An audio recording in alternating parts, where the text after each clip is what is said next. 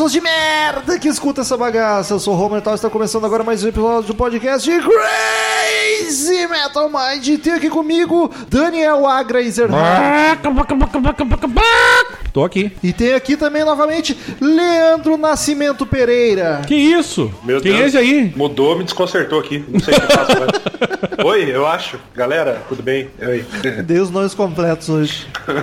Queridos ouvintes, como de costume, quem curte o trampo do Crazy Metal Mind, quer que a gente continue cada vez com mais conteúdo, conteúdo já existente ainda melhor, quer ajudar a gente a manter o rock and roll vivo, que é isso que a gente faz. Se não é o Crazy Metal Mind, o rock and roll morre. O Crazy Metal Mind deixou de existir, acabou o rock and roll. É isso aí. Então vocês têm que ajudar a gente a continuar vivo. É só acessar padrim.com.br barra Crazy Metal Mind ou baixar o PicPay no seu celular e no PicPay você pesquisar por Crazy Metal Mind. Nessas dois lugares da interwebs, você pode escolher um valor monetário para contribuir com o Crazy Metal Mind mensalmente, é uma mensalidade. Você vê quanto que você pode contribuir, quanto que tu acha que a gente merece e colabora mensalmente. Dependendo do valor que tu contribui, ganha algumas vantagens, como entrar num grupo do WhatsApp só dos padrinhos, acessar uma conta, seguir uma conta no Instagram só dos padrinhos, onde posta vídeos de making off, bastidores de gravações, um monte de bobajada e coberturas de shows estão começando a fazer lá também. E pode até participar de sorteios mensais para escolher assunto de episódio. Uma Que vez momento. por mês. A gente sorteia e um padrinho escolhe o assunto que a gente vai gravar. Mas quem é padrinho também participa de umas brincadeirinhas diferentes de vez em é, quando, que é o é caso verdade. de hoje. Quem não é padrinho nem sabia. Há muito tempo atrás eu comecei a colocar umas mensagens subliminares satanistas nos episódios. Ai, E que eu, horror. e eu falei, quem achar pode escolher um assunto de episódio. E aí ninguém achou e passou um tempo e eu parei de pôr. Aí os ouvintes lembraram disso, perguntaram se ainda tava valendo. Eu, caralho, tá, tá valendo. Mas daí comecei a botar de novo. Então nem sei dizer quais episódios tem ou quais não, isso dificulta. Mas acontece que Daniel Martins, nosso ouvinte aqui de Porto Alegre, coincidentemente, Não sabia. descobriu, ele achou a mensagem subliminar. É o sabichão, né? Não vou dizer onde tá, até porque tem vários episódios, cada um tem uma mensagem diferente, mas continua valendo. Quem achar tá valendo aí. Um, um assunto de. Cara, eu fiquei procurando, dava com a minha cabeça no, no teclado, cara, e não achava. Eu tava com curiosidade de saber qual é, qual é a frase. Ah, não lembro. Eu inventava uma por episódio. Qualquer bobagem, Eu tipo queria- Satan is great. Desse, desse nível, coisa genérica mesmo. Bah, largado total no meio ali. Total. Meu Deus. Kids Love Satan. É tipo isso. E o Daniel Martins aí que ganhou essa promoção, escolheu o assunto Anthrax. E foi muito bom, a gente teve sorte, porque a gente já tava pensando em gravar alguns temas de bandas que estarão no Rock in Rio em outubro e a gente você. nunca tinha gravado. E Anthrax é uma delas. Então, vamos falar de Anthrax. Pra quem curte a banda, até hoje a gente só gravou um episódio, que foi do disco Song of a White Noise, é isso? Of- É, é, Sound. Sound of White Noise. Isso. Sound of White Noise, que é um disco da fase John Bush, ainda bem curioso. É. A gente gravou ele com o Walk Talk há muito tempo atrás. E nunca mais falamos de Anthrax. Do Big Big Four é a única que não tinha podcast próprio ainda. Então vamos lá conversar sobre Anthrax!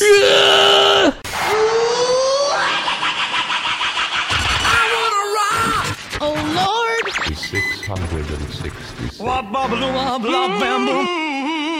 Crazy Metal Mind.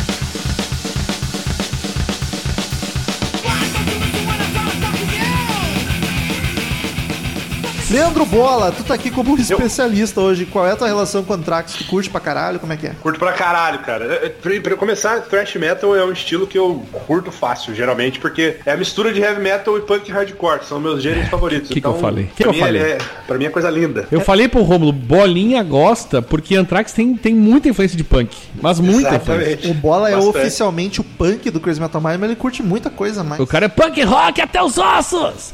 E Big Four, fa- faz a lista, da, faz a ordem aí do Big Four, faz favor, Bola. Pra mim, Metallica, sem Lindo, maravilhoso. É, depois vem o, o ex-Metallica, o Megadeth, o Stayão. Ex-Metallica.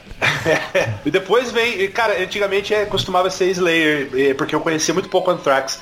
Depois que eu comecei a ouvir Anthrax, o Anthrax passou, cara. É terceiro e o Slayer em quarto. Tu E- sabe mas que eu amo todas, eu amo Tu todas. sabe que o, Meta- o Metallica pra mim sempre foi o, muito disparado o primeiro deles, assim. Mas o Anthrax, ele começou a subir na, na, na- na escala e conforme eu vou estudando o Anthrax e vendo o show que eu fui ano passado, que é aquela coisa que o Chaga sempre diz, vai no show, e eu gosto de, gostei disso. Tem cobertura em vídeo. Eu Crazy digo- Metal é. Crazy Metal Show. Fez Metal Show. Quando a gente fazia, o Romulo não era preguiçoso do Eu caralho. tava bebaço entrevistando a galera. É, era muito legal quando o Romulo trabalhava com essas coisas. E aí, e o Anthrax, eu vou te dizer que já passou pra mim Megadeth, cara. Que isso? Porque o- o- eu tenho problema, como eu já falei várias vezes, o Romulo sabe, com, Isso me com o timbre do, do meu, do nosso amigo Mustaine. Ah, porque o Belladonna. Ah, a Belladona é um canta pra tenor, caralho, né? meu. Se ah, vai comparar a voz de pato com Belladona cantando, vai se fuder, né? O Romulo E, tem um certo probleminha com vocalistas. é, e a- Ele gosta de trash quando o vocal é ruim. Que isso, E, e, cara, eu vou, eu conversei com ele, porque eu conhecia muito pouco o Anthrax, e, e conforme a gente foi- gravou a primeira vez, que até ali era, o- era, era o John Bush, era outro cara. Depois a gente foi no show, aí eu fiz a playlist do show, comecei a ouvir, assim, a, a, a- em estúdio, né? Montei a playlist. E aí hoje estudando, pensei, caralho, essa banda é boa, velho. Que, que, que, que- que lamentável que ela é a mais esquecida das quatro aqui no Brasil, principalmente, né? Pois é, e vou te falar, eu fui conhecer o Anthrax a fundo, eu conhecia, né, igual conversei com o Romulo, Bring the Noises, né, trilha sonora do Tony Hawk, todo mundo que jogou já conhecia. Só que nem é deles, Aí na conhe- verdade, né? É, o cover do Public Enemy. Então já conhecia essa aqui, uma clipezinho ali, outra colar. Eu só fui me aprofundar depois que eu comprei o DVD do Big Four, ou seja, lá pra 2011. Então das bandas do Big Four é a que eu, assim, a mais recente, que eu tô mais ouvindo porque eu conheci por último, entendeu? Demorei muito pra gostar de Anthrax. Sim. Então até um- uma falha de caráter. Eu, eu, dia eu, eu, eu- eu passei por isso também, Bola. Eu vou dizer que eu, porra, eu devia ter conhecido essa banda. Eu devia ter dado. Eu conhecia, mas nu- nunca dei o valor, nunca dei bola pra ela, sabe? Não é, mas é legal que aí você não enjoa. Tipo assim, ah, já ouvi Metallica 500 vezes, mas o Anthrax ainda, ainda soa fresco. E, a- e aí eu comecei a ouvir, eu estudando, daqui a pouco cheguei num, num certo disco que veio um punk rock. Eu falei, caralho, o Bola, óbvio que o Bola gosta disso aqui, né? Sabe que pra mim é esquisito? Porque, tipo, eu gosto de trash, tá? Gosto das quatro. Gosto até de outras além do Big Four. Mas o Anthrax é que eu menos curto. Não sei porquê. E hoje, agora, estudando pro, pro podcast que eu ouvi todos os discos, eu posso dizer com mais certeza que é que eu menos curto. Pra mim é Megadeth no topo, Metallica. E aí eu costumo deixar o Slayer em último, porque o Slayer é muito pesado, muita gritaria, muito barulho. Então já é um som que eu não sou tão fã. Mas as poucas do Slayer que eu gosto disso, aquele Seasons from the Abyss, eu acho melhor que o Anthrax. Eu acho muito foda. Só que o Anthrax tem tudo pra ser uma banda de trash que eu curto, só que não sei, cara, ela não me empolga. Tem músicas que eu gosto, destaquei músicas em todos os discos, mas não me empolga como as outras. E eu não sei porquê. Um pouco lamentável. Vou Romulo é tentar um pouco lamentável. ao decorrer do episódio. Romulo não, não, honra, não honrando as raízes indígenas dele. Vamos, É verdade. vamos aqui odiar um pouco o Rômulo, então. É, Porque é, a gente tá aqui pra isso. não é a primeira nem a última vez. Ou- ouvintes, massacrem.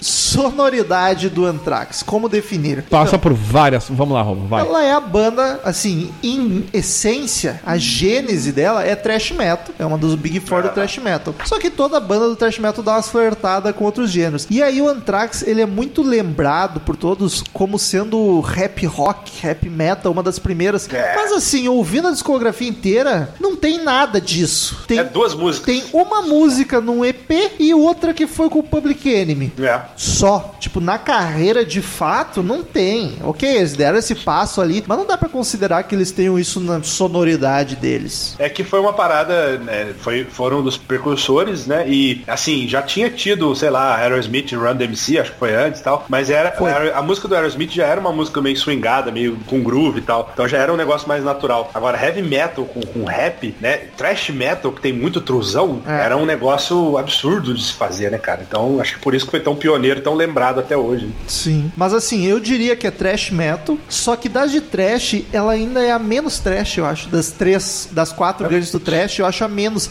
Ela é mais um heavy metal clássico, mais pesado, com influência de punk, mas não chega a ser aquela podridão raivosa do Metallica no Kill Em All, do Megadeth no começo, e Slayer nem se fala, tá ligado? Eu acho ela um pouco mais leve que elas, e inclusive o primeiro vocalista e o segundo, que depois a gente vai comentar mais, o segundo é o Belladonna, eles são os vocal melhorzinho. Então, é, é talvez por isso dessa impressão. Porque o trash normalmente tem um vocal É. mais tosco e É. eles cantam bem, mandam uns agudos. É. Com o tempo, o Belladonna deu uma segurada no freio. Começou a cantar mal, entre aspas, acho pra se enquadrar no trash Ah, metal. Mas é bem isso aí, o, o Belladonna ele tem, tem um vocal. Eu tô falando do Belladonna já, mas teve pelo o primeiro álbum. Mas ele tem um vocal mais. Ele, ele, ele, ele tem, tu vê que ele tem mais técnica. E, Sim. e isso ajuda a deixar a banda talvez menos suja, É um entendeu? vocal menos punk, mais É. Judas Priest. Exato, Um vocal e- mais inclusive, metal, inclusive naqueles primeiros álbuns dele lembra muito o Judas Priest. Sim, Muito. bastante, bastante. O- Foi uma puta influência, né? Eles eram aí tu vai pegar o, um Slayer, que é o cara da...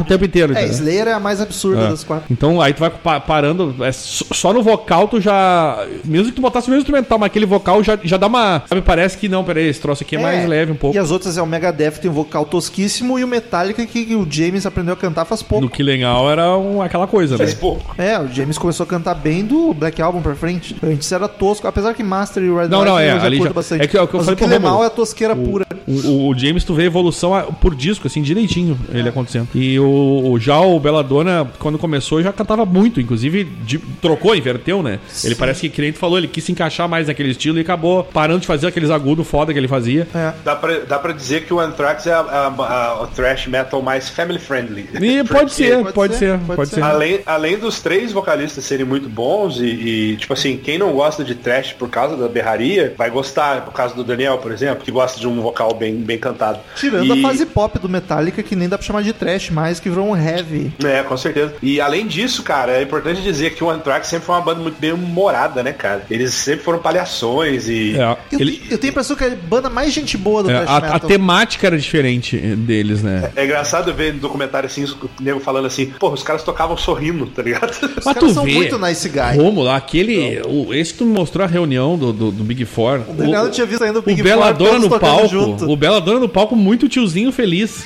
É, tá é, ligado? né, ele, cara? ele, ele, ele se. eh, des- de- de- de- como é que é? Destoa. Destou, destoi, eu ia dizer. Destoa. Ele destoa muito do resto, assim. Até dos próprios colegas de banda, que nem o, o Guita, o, O Scott Ian. o Scott Ian, tá ligado? É, O Belladonna é engraçado que ele. Bom, a gente vai falar dos músicos em breve, mas é, é engraçado que ele parece o tiozão que tem probleminha, sabe? Que, tipo, ah, ele é brother, galera, coitadinho, bota Chama ele aí, vamos chamar É. ele pra tocar aí com a gente. A, a Cara, impressão, a impressão que dá é que ele foi congelado nos anos 80 e Sim, descongelado. é o Capitão em 2000 América do thrash metal. Porque ele, ele usa o mesmo estilo de cabelo, Sim, a cara. mesma roupa, tá ligado? É muito engraçado. Eu, eu falei pro Romulo, a impressão que tu tem é que tu pegou um tiozinho que tem aquela venda, a vendinha, sabe, o mercadinho. o dono do mercadinho botou a peruca do, Do do Detonator. Detonator e falou, tá, canta aí. E o cara tem um puta carisma ainda. Não, assim, é, cara. e canta pra caralho o homem, velho. Boy, eu vi aqui o ano passado. Retra... Passado ou retrasado? Acho que retrasado. Retrasado. Pô, eu vi o show. O cara, meu, o cara cantando pra caralho. O cara é E é, monstruoso. é um, é muito frontman, né, cara? Agita a galera o tempo todo, se comunica. E tal, tá é muito massa. cantando muito a voz. Ele cantando as músicas daquela, da, da época que ele fazia os agudos. Uhum. Velho, é espetacular. Assim, o homem, meu Deus do céu. Mas então, voltando pra sonoridade, eu diria que é o thrash metal, obviamente, mas aí tem esse começo mais heavy metal clássico, aí eles Uhum. caem pro thrash, aí depois eles flertam muito, acho que pela época que o grunge tava na É. toda, Isso, eles é. continuam metal, só que com muita influência de grunge, que eles dão uma abaixada na velocidade, fica mais Aham. denso, mais arrastado. Depois com o tempo, parece que eles viram um Pantera wannabe bizarro. Inclusive tem um disco com o Bush que. O Bush, que não sei se é Bush ou Bush que fala, né? Tinha aquela. É, o, Pode, falar, o- pode falar os dois. o- é, que, que lembra muito os timbres igual a guitarra do Pantera. O, Sim, aquele timbre o metalizado, O tá Dimebag ligado? toca em dois É. discos do Bush. É verdade, é verdade. Três, três.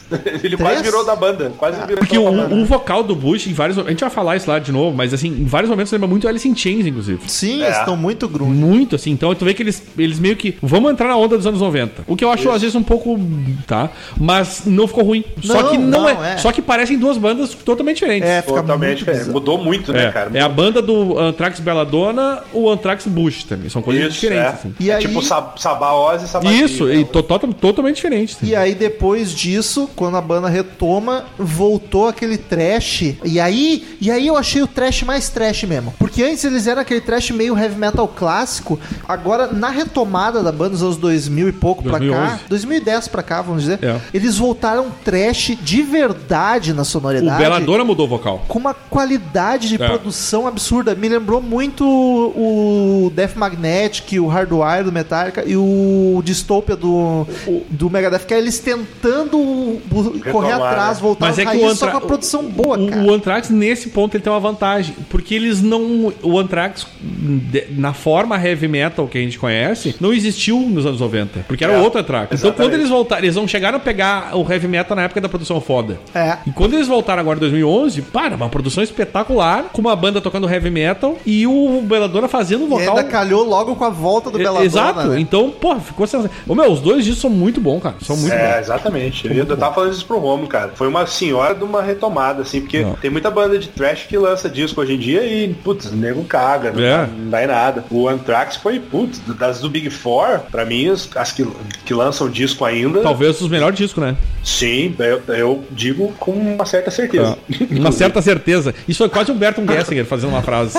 Ah, Uma certa certeza, uma certeza imprecisa.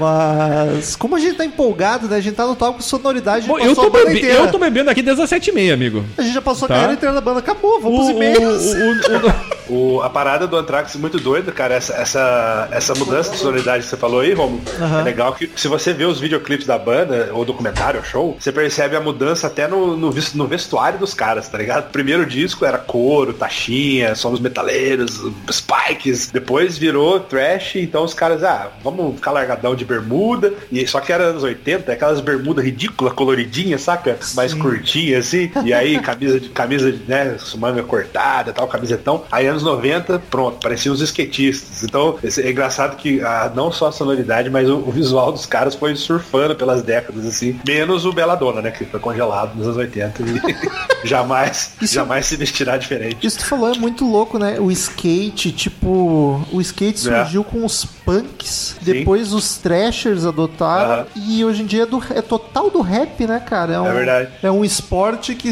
se que flutuou pelos gêneros. E o Anthrax também flutuou pelos três, né?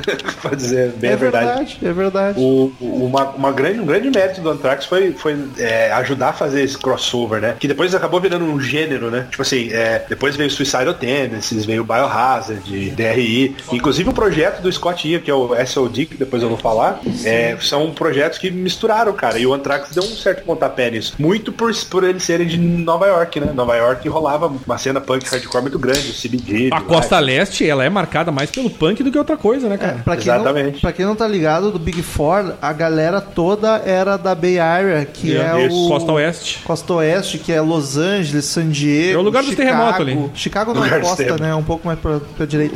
Mas. E aí o Anthrax é a única É, o- que era de Nova York. Inclusive, eles recebiam as bandas da Costa É. Oeste quando vinham fazer turnê, recebiam em casa. É Dava- tipo o Rômulo aqui.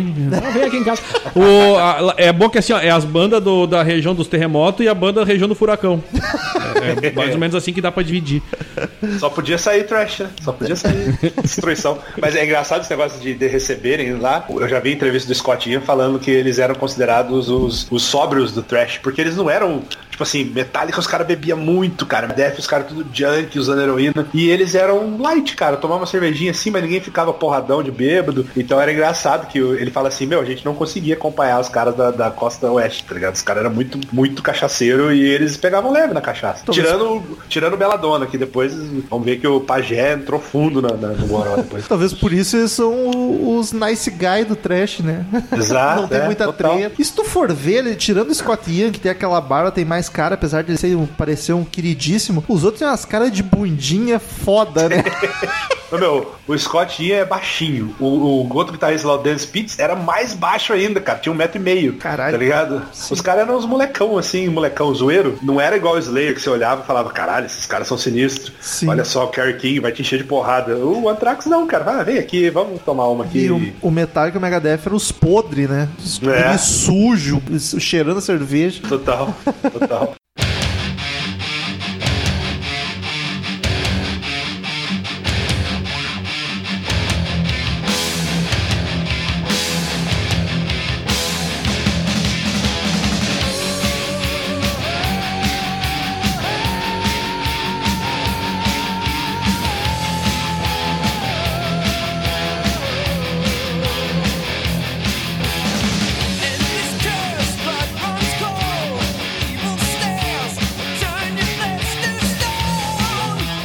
Formação da banda, vou falar atual, tá? No decorrer a gente comenta quem entra e quem sai. Atualmente, Joy Belladonna nos vocais, que é o clássico do Megadeth. Do Megadeth, tô louco. Anthrax. Nossa, viajou a cerveja. Meu coração fala mais alto. Ah, pronto. O Scott Ian, guitarra base, que também ele é o dono da banda praticamente. A... É, Cara, eu pego É, muito ele- bem com ele, cara. Eu acho que o cara é muito gente boa, cara. Eu pego muito bem com ele. Eu, ele, bom, ele, tá, ele, ele é o cara que tá eternamente, né? No, É o- praticamente o líder do Anthrax. É, dá pra na real, a formação que eu tô falando que é atual, só um cara não é da clássica. Scott Ian na guitarra base, Jonathan Donais Scott Young, que sucesso, hein? Jonathan Donaí. na guitarra solo. Esse é o cara. Esse é novo, hein? Que é novo. É novo, mas é sucesso. Vamos nessa. Toca bem, hein? Frank Belo no baixo. Frank, belo homem. Belo Frank. Não é o cãozinho dos teclados, mas é o Frank. Vamos nessa. E Charlie Benante na bateria. Charlie Benante. Que que é isso, Rômulo? Falou mal, hein? Não falou vocalista, Ricardo Robson. Quem precisa? Joey. Joey. Bela dona. Esse é fácil. Como se escreve, hein? Vamos nessa. italiano, né? Joey tem muito cara de nome inglês abrasileirado, tá ligado? Joey. Vai chamar Joey. Dos músicos, e aí é da banda inteira. Vocês podem comentar outros que eu não falei na formação aqui. Quem que chama atenção na banda? pra vocês? Ah, eu não vou nem falar que você já sabe, né? O Joey. É sério? Joey, Joey Dan-? Daniel sempre. Cara, o vocalistas. canta pra caralho. Eu vi o cara cantando na minha frente que nem Caralho, um eu monstro. tenho muita birra com ele, eu acho muito tosco. Porra, tu não viu um maluco cantando na opinião, cara? Eu vi, mas eu acho o vocal dele tosco. Caralho, como tosco. Tosco é trash. tu esse teu podcast, cara. Também. Mal, é estúpido. Não, mas porra, meu. Cara, sério, o cara canta pra caralho, Romulo. Tá louco. Não, tipo assim, dá pra você não gostar do- da voz, do timbre, mas não, não dá pra negar que o cara é. Do bom cabelo, principalmente, da, do estilo. Mas o cara canta pra caralho, bicho. Pra mim é Scott Ian, cara. Além de ser a alma da banda, o dono, a guitarra base é o forte do Anthrax. É cada riff monstruoso. É, Puta ele é rifeiro mesmo, cara. Ele é, assim, fã de Malcolm Young, tá ligado? É guitarra base, ele não faz solo. Deixa eu te perguntar Mas uma coisa. é cada- Não, não, cada vai, vai, segue, é- segue. Depois eu é quero riff perguntar. atrás de riff. Tu, qual é o... Agora tu fala o teu, que depois eu quero perguntar uma coisa pro pariu. Eu sei que tu. O meu destaque, cara, é difícil. Eu, eu concordo com o Romo que o Scott Ian é foda. Eu, na verdade, eu vou destacar todo mundo, mas o, o- tem que se falar do Benante, cara. Ele é muito monstruoso na bateria, velho. O cara toca muito. E, assim, não é só velocidade, tá ligado? Ele tem bom gosto nos, nos arranjos, nas viradas. Quando a música é lenta, ele é fodão A também. bateria é foda. Eu acho que isso, o Trax tem um pouco disso, no geral. Tem, Eles tem. não são só Eu- rapidez, rapidez, tá ligado? E o nosso amigo que, que é belo, mas não é tão belo também, ele- eu acho que ele toca muito baixo, cara. A cozinha do Anthrax eu acho a melhor do É isso que eu queria perguntar pro Romulo em seguida, já que ele é o homem do baixo. O que que tu fala sobre o baixo? Cara, assim, é um baixo que quando eu parei pra prestar atenção eu achei foda. Mas ele não é um baixo que me salte aos ouvidos. Que eu tô ouvindo a música e caralho, que baixo foda. É não, É. tipo, estou ouvindo a música e vamos ver o baixo. E aí, porra, é É. bom. Ele não pula, se eu, se eu não vou atrás, eu não noto, tá ligado? E aí eu fui porque o Bola comentou que acha a cozinha foda. E eu, caralho, tem umas linhas de baixo furiosa, muito boa. Mas assim, não, não é que nem. Eu vou puxar muita sardinha hoje. Não é que nem o Dave Ellefson no Megadeth, que aquele baixo tá vamos lá nós. toda hora. Tá Lá vamos nós. Tem intro de baixo na banda. Mas é que o, é o som, né, cara? O, o Anthrax, o Megadeth sempre foi mais técnico, né? O Anthrax é aquela coisa mais porradeira. Às vezes o baixo se perde ali, mas se você reparar, principalmente na fase Bush lá, que é mais groove, né? O Frank Bella é, é sinistro. É, o, o, o groove sempre ajuda o baixista, né, cara, quando o cara é bom. É. Sim, sim. Porque a, a, a groveira, o baixo sempre, sempre surge. Não, é, é inevitável isso. Aumenta as bochechas, né? Fica Nossa. aquele baixo bochechudo. É verdade. Mas o, o- a parada do Anthrax tem que se falar também, é, vocês que viram aí ao vivo, eu não tive essa. É a única banda do Big Four que eu não vi ao vivo, olha que sacrilégio. As outras três eu vi já. Metallica duas vezes e Megadeth também duas vezes. Mas o, o, Eu o vi Anthrax, nem cara, Slayer nem Megadeth. Ah, vocês que foram no show podem atestar aí, cara. A presença de palco do Scott Ian, do Frank Bello e do Belladonna, principalmente, cara. Os caras são muito. é, agitam pra caralho, cara. Os Eu- caras são insanos. no Eu vou palco. dizer assim, ó, o Belladonna agita pra caralho mesmo, mas assim, como o palco do opinião é pequeno, É. ele não tem Ah. muita oportunidade. Mas eu, eu vendo Mas o os vídeos. Frank Bella é enlouquecido, ele tá muito empolgado. Mas o, o, o Belladonna tava felizaço. Não- Ele ia lá e subia, falava com a galera e, e o mais, tipo, eu tava vendo com o Romulo aqui uns shows deles aqui antes do podcast. O meu, o maluco correndo, de um lado pro outro, É. assim, ó. O Belladonna é o tiozão que se der atenção ele vai ficar feliz. Muito feliz, Aí ele tá muito feliz. palco, aí tá, tá Mas correndo assim de um lado pra ele. Tu tu vê que às vezes ele dá uma corridinha até, olha se não vai tropeçar assim. Mas ele vai e corre mesmo, não quer nem saber, velho. O Scott Ian tem uma, um movimento que ele faz que é muito marcante dele, que é como se ele estivesse mochando é, sozinho. É, ele levanta as pernas assim, fica como se fosse uma marcha muito louca, assim, ro- rodopiando, cara. É muito icônico do Anthrax isso. Esses dois caras na frente são muito massa de ver, cara. São muito massa. E o Scott ele faz um backing vocal bem do maroto, assim, cara. Ele, ele berra muito, os backing vocals dele são muito, são muito marcantes, assim, do Anthrax. E o Frank Bella também, cara. Tem uma bela de uma voz. Canta Bela. bem. Bela. É, é. É todo E- mundo muito belo nessa banda, né? É tudo italiano e índio, né? É Tudo Benante, Belado. Italiano e índio. Só o Scott Ian, que é inglês, né? Scott Ian. Ah, é. Muito inglês o nome. E é o dono. Judeu, ju, judeusaço, né? Scott Ian é judeusaço. É judeusaço mesmo? É judeu, ele é judeu. Caralho, com esse nome eu jamais diria que ele é judeu. Pois é, pois é, pois é.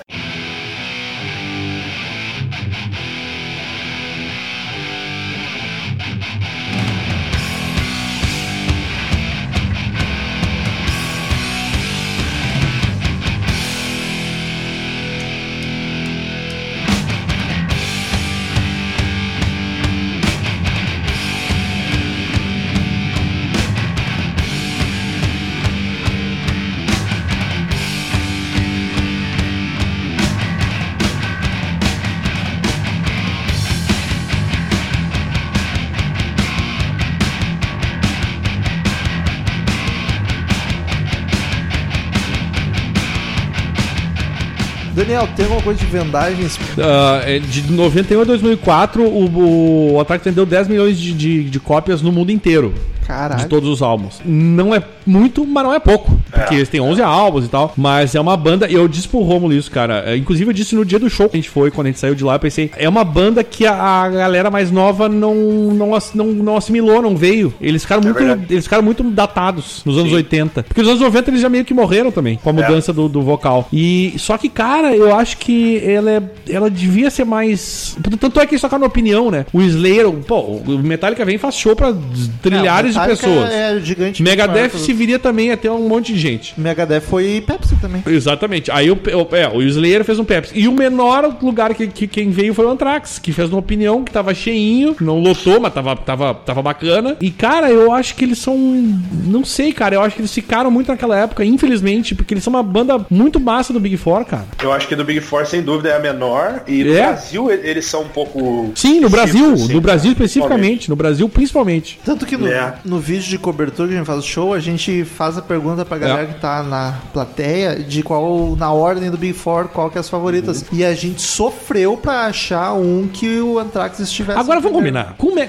vamos- é, assim, ó, eu, eu, eu, eu gosto de Anthrax, mas até mais do que Megadeth e tal. Mas assim, ó, é difícil tu botar uma banda pra competir com Megadeth e Metallica, cara. É verdade, é verdade. Eu tenho Não, noção assim, do tamanho do Megadeth, eu sei como é que é. E, E, eu e não o próprio conheço Slayer. alguém né? que, que- Eu não conheço alguém que põe o Anthrax em primeiro, cara. Conheço quem põe a Megadeth, conheço quem põe Slayer e conheço quem põe a Metallica. É, é- é o mais E- comum. Mas assim, eu acho que é- se deve muito, cara. Eu também sou muito fã de Anthrax, mas é o que eu tava falando com o Romulo antes no, no Queima Pauta também. A carreira do, do Anthrax é muito inconstante, tá ligado? E isso é um Eles problema. lan- Exato. Eles lançavam dois discos pica foda pra caralho, aí lançava dois discos fracos, aí trocava vocalista, aí falia a gravadora, aí morria não sei quem. É, A banda teve muita A, desgraça, a muito própria, azar. a própria mudança de sonoridade com a mudança do vocalista, acho que atrapalhou um pouco isso. É. A, a meio que. Cara, o, o, o Anthrax do Belladonna morreu. Então foda-se, entendeu? Sim, é, muito truzão, nem quis saber da, da fase de John Bush. e tal. É que é foda que Metallica e Megadeth é um nível de qualidade muito alto. É, que exato. Eu digo, é muito difícil, é muito E o difícil. Slayer é quase uma banda à parte, porque ela pega quase que outro público. É isso que eu ia Porque dizer, ela é Romulo, muito é. mais pesada É e muito aí. mais Sim. agressiva, tá ligado? Então, e aí quem gosta- O Anthrax fica meio nesse limbo perdido ali no Exato. meio, né? Eu acho que essa definição fica perfeita, porque o Slayer é aquela história, Megadeth e Metallica estão ali em cima das cabeças. Aí o Slayer é um troço que é, é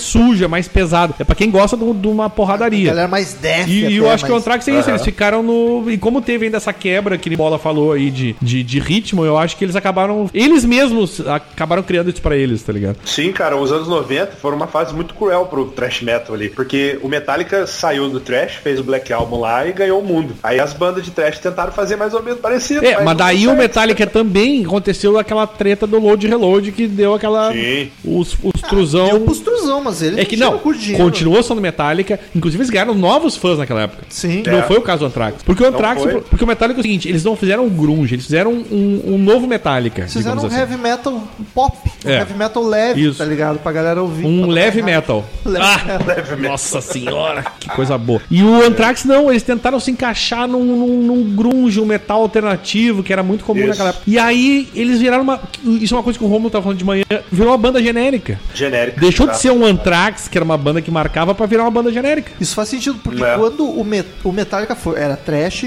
era rei do trash foda. Aí entraram pros anos 90, eles não tentaram se encaixar. Não, exato. Eles só É. deixaram mais comercial e foi Isso. só tu- sucesso. Isso. Quando eles tentaram se encaixar num gênero, que foi em 2013, tentaram pegar a onda do new metal, É. aí foi um fracasso Aí também, foi a tá bosta. ligado? Mas o Metallica É. já era Sim, aí gigante. podia fracassar É. cinco discos que não ia perder dinheiro. É, Exato. eles já estão garantidos aposentadoria, tudo é nível YouTube. Metallica é nível YouTube hoje em dia, de, de mega banda, né, cara? Não tem como negar isso. É verdade, E assim, é. o único. Dá pra dizer que a única dos, do Big Four que nunca saiu do trash, nunca, é o Slayer. É. O Megadeth já experimentou, É já gravou disco mais pop também. Agora o Slayer é aquela bateção lá. Tanto é que tem gente que fã que é truzão mesmo de trash, que não, não aceita nem um andamento mais cadenciado, uma melodia, diz que o Slayer é, é o Big One. É Se tu for que- ver, cara, bem, o Big Four só. o- a, a definição de Big Four só faz sentido nos anos 80. Sim, sim. é. Porque depois dos anos 90, meu, cada um, a a não ser o Slayer que continuou igual, cada um foi pra um lado. O Megadeth Não, também. não, não. O Megadeth também, que Daniel, seguiu mais ou menos. Ou tu pega anos 80, ou tu pega hoje em dia. É. Que todas voltaram É pra verdade. sonoridade. É verdade. É, é. Que nos anos de- 90 a Metallica popizou, fez o heavy metal, que eu Mega- gostei disso do heavy metal. Megadeth tentou correr atrás. bom. Mas o Megadeth, Megadeth talvez seja a segunda banda que manteve É. mais o Teve o Slayer, Risk, né? que É. foi bizarrinho, tentando seguir o load, É. load, mas no geral ainda foi, acho que por falta de capacidade, inclusive. Pode ser. Eu acho que assim, em termos de manter a, a, a Sonoridade. a sonoridade de Slayer em primeiro, Megadeth em segundo, Metallica em terceiro e Anthrax em quarto. Pode ser, pode ser. E assim, esse revival. E digo mais, estão o falando, Anthrax só fica em quarto por- pela mudança de vocalista. Ah, não É, sei se o Metallica não variou mais. Eu acho que não, Romulo. Eu acho que não, porque o, o problema do, me- do Anthrax foi tentar fazer um, um, um grunge metal alternativo. Fugiram, a- Fugiu muito do, do- da proposta. Eu, eu acho que a guinada do Metallica foi mais brusca, mas foi menos. Eles viraram e ficou aquilo lá. Pode o ser. Anthrax, cara, tem disco do que Anthrax que, tem música country, tem música É. grunge, música hardcore, música punk. Eles parece que ficaram perdidos um pouco. Então, assim. se for fazer uma classificação de Big Four por manter o estilo, o Slayer em primeiro, Megadeth em segundo, Metallica em terceiro e Anthrax acho que sim, acho que sim. O Anthrax foi muito mais experimental e ecleticão, né? Eu acho que foi mais Ele- assustador. É que o Metallica, assim, como era uma banda muito grande e fazia aquela mudança, ainda, além de cortar o cabelinho, ficar tirando, fazendo, É, dando selinho e tal. E que soco. Mas assim, e, ah, a essência ainda é ali, tá, tá- tá o Metallica ali, entendeu? O Anthrax, como. Porque eu acho que o grande problema também foi a mudança do vocalista. É. Além da mudança de estilo, que, cara, tu sair de um heavy metal speed pra ir pra um grunge metal alternativo é muito diferente, cara. É, entendeu? é. E só não teve o mesmo impacto porque não era tão grande quanto o Metallica. Sim, sim. É, foi meio esquecido, né? A galera meio esqueceu É. do Anthrax. Isso, Chegou exato, foi época- meio foda-se. O Metallica, porra, eles mudaram que merda. O Anthrax é, tá, foda-se. É, deu, o, o load reload repercutiu bem ou mal, né, cara? Agora, os discos do Anthrax na época dos anos 90 devia ter gente que, pô, Anthrax ainda existe, ainda é uma banda. A galera meio que esqueceu mesmo, não tem como. Eu acho que é por aí que bom. Ah, é legal que a gente começa a conversar, a gente começa a ter uns brainstorming aqui, tá ligado? É, virou o podcast do Big Four, né? Mas é, eu acho legal porque a gente começa a falar e rola uns brainstorming, porque são coisas que realmente eu não tinha me dado conta, mas a gente conversando aqui, tu fala um troço, o Romulo fala outro, e daí tu começa a juntar as peças, e, pô, faz sentido isso, cara. Porque é realmente a banda que se manteve daquele mesmo jeito. É um jeito que eu não gosto, mas é um jeito, mas eles nunca fugiram daquilo, entendeu? O que não, não chega a ser mé- não chega a ser um mérito, inclusive, né? É, nem, não, não necessariamente também é um demérito. Não, exato. Eu, não, eu acho que não é um mérito nem é um demérito. Depende É. muito do, do que tu tá esperando. ACDC, ACDC, ACDC a vida inteira. Isso não é um. Não chega a ser um mérito, mas também não é um demérito. E- Eu lembro uma vez que o, o Kerry King, inclusive, declarou assim, né? Falou assim, ah, uma vez o, o Lars disse que, que a gente fica muito no nosso canto e, e não, não quer arriscar. Cara, eu gosto do meu canto. Pra mim é o melhor canto do mundo. e- Gosto tá do meu canto, é ótimo. Então é, é isso aí. Slayer é atitude. É, isso. É, mas é, tipo, eu tô me sentindo bem fazendo isso. Todo mundo tá concordando em fazer o mesmo som, então vambora. Agora, aparentemente Metallica e Anthrax, por exemplo, não, eles acharam que, tinha, que o som tinha que mudar. O próprio Megadeth, que eu acompanho menos a carreira, o Romulo fala muito melhor sobre isso do que eu. O disco que tu risque, né, que falou que, que tem aquela... Eles dão É. aquela arriscada. O Megadeth a É. carreira inteira foi atrás do Metallica, mas o Risk é o mais pop deles, que ninguém É. gosta, mas eu amo do mesmo Mas, jeito. mas mesmo assim, você pega um, um Rust in Peace, depois o seguinte, que é o Countdown, ambos são maravilhosos, mas o Countdown é bem mais leve, né? Bem mais cadenciado e tal. É, e o Metallica É. vem atrás dessa turma. Porque se tu Sim. pegar os discos clássicos de cada banda, da fase trash, o Metallica é o Master of Puppets, 86, o Slayer é 86 também, o Raining Blood, É. o Anthrax é 87, o Among the Living, Among the e Living. o Megadeth é o Rust in Peace 90. É. 90, né? O Megadeth tá sempre sempre foi a mais atrasadona, né? Não à toa a melhor. É, então. A, aí, é que, aí que é aquela questão, né? A gente já ficou meia hora falando de Big Four aqui, esqueceu da pauta da Anthrax, inclusive. Isso, tem que Tá quase meia hora. pro- A gente nem chegou voltar- nos discos. É. vol- Voltar pra historinha, né? E discografia. Então, a banda é formada em 81. 81. Mas aqui no Crazy Metal Mind, pra não virar uma maluquice sem fim, a gente conta sempre os discos é a pa- discos de estúdio é a parte oficial. É. Então quem veio antes de disco de estúdio, foda-se, não interessa. Ah, é, é banda de garagem, né? É, então digamos que a banda começou em 84 com o primeiro álbum. O que tem antes disso não interessa. Quem era o vocalista, Rom? E aí a formação da banda no primeiro disco era o seguinte: Scott Ian na guitarra base, Neil Turbin no vocal, foi o único disco que ele gravou, Dan Spitz na guitarra solo, que é o guitarrista solo clássico do, Nossa, boa essa, hein? que é o guitarrista solo clássico do Anthrax, Danny Linker Dan Li Lilker. Lilker. É, Dan Lilker. no baixo e Charlie Benante na bateria.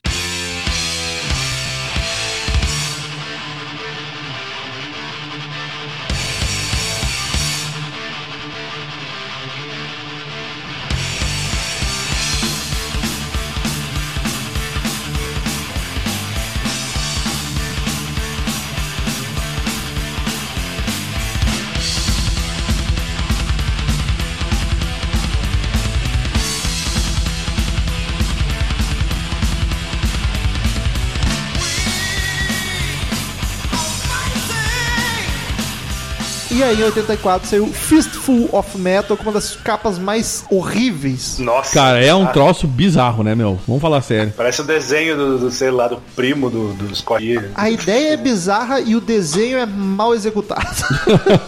Ou seja, né? Nada se ajuda ali, né? Mas enfim, é o primeiro disco do Anthrax e é o único sem ser os dois vocalistas mais famosos. E eu Aham. nunca tinha ouvido, cara. E eu me surpreendi, porque ele, ele é um disco bem porrada, mas o vocal é totalmente heavy metal clássico. Ele é mais do É. que o Joey Belladonna. até. Sim, muito, muito mais. Ele muito é mais. muito vocal de tipo Judas, é o disco mais Judas. Judas Priest deles, que é um heavy metal. Apesar do. Belladonna ter muitos momentos Judas, eu acho que esse é o É mais mais. E os solos também, tu nota que é heavy metal pra cacete. Mas, cara, eu curti, eu achei um disco bem bom. Eu achei que, puta, É. o primeiro disco, Eu e é com gostei um cara que eu nunca ouvi falar, vai ser um disco fraquíssimo que ninguém deu bola. Mas ele é bem bacana, Bom, cara. eu, eu só, pra, só pra esclarecer, a, a, Mu- vou, vou dar as notas da Music, tá? Esse disco ganhou duas estrelinhas da Music. Eita! É, a Music foi. é, inclusive a Music ele- eles não gostam muito, aparentemente, pelo que eu andei olhando aqui, eles não gostam muito de, de, de Anthrax. Ou né? music. É, é, eles estão com alguma treta com, com, com isso aí. Mas, cara, eu acho um disco bom também, eu concordo com o Romulo. Eu acho. Ah, Por exemplo, você, você compara com a estreia do Megadeth, eu acho tosquíssimo o primeiro disco do Megadeth. Produção horrível e as músicas nem lá essas coisas. O próprio Dio, do o, Anthrax. o Kill Em All é um clássico, mas a, a gravação, é, a, a produção é ruim e o Ah, a vocal, do, produção é o vocal do, do, do James é.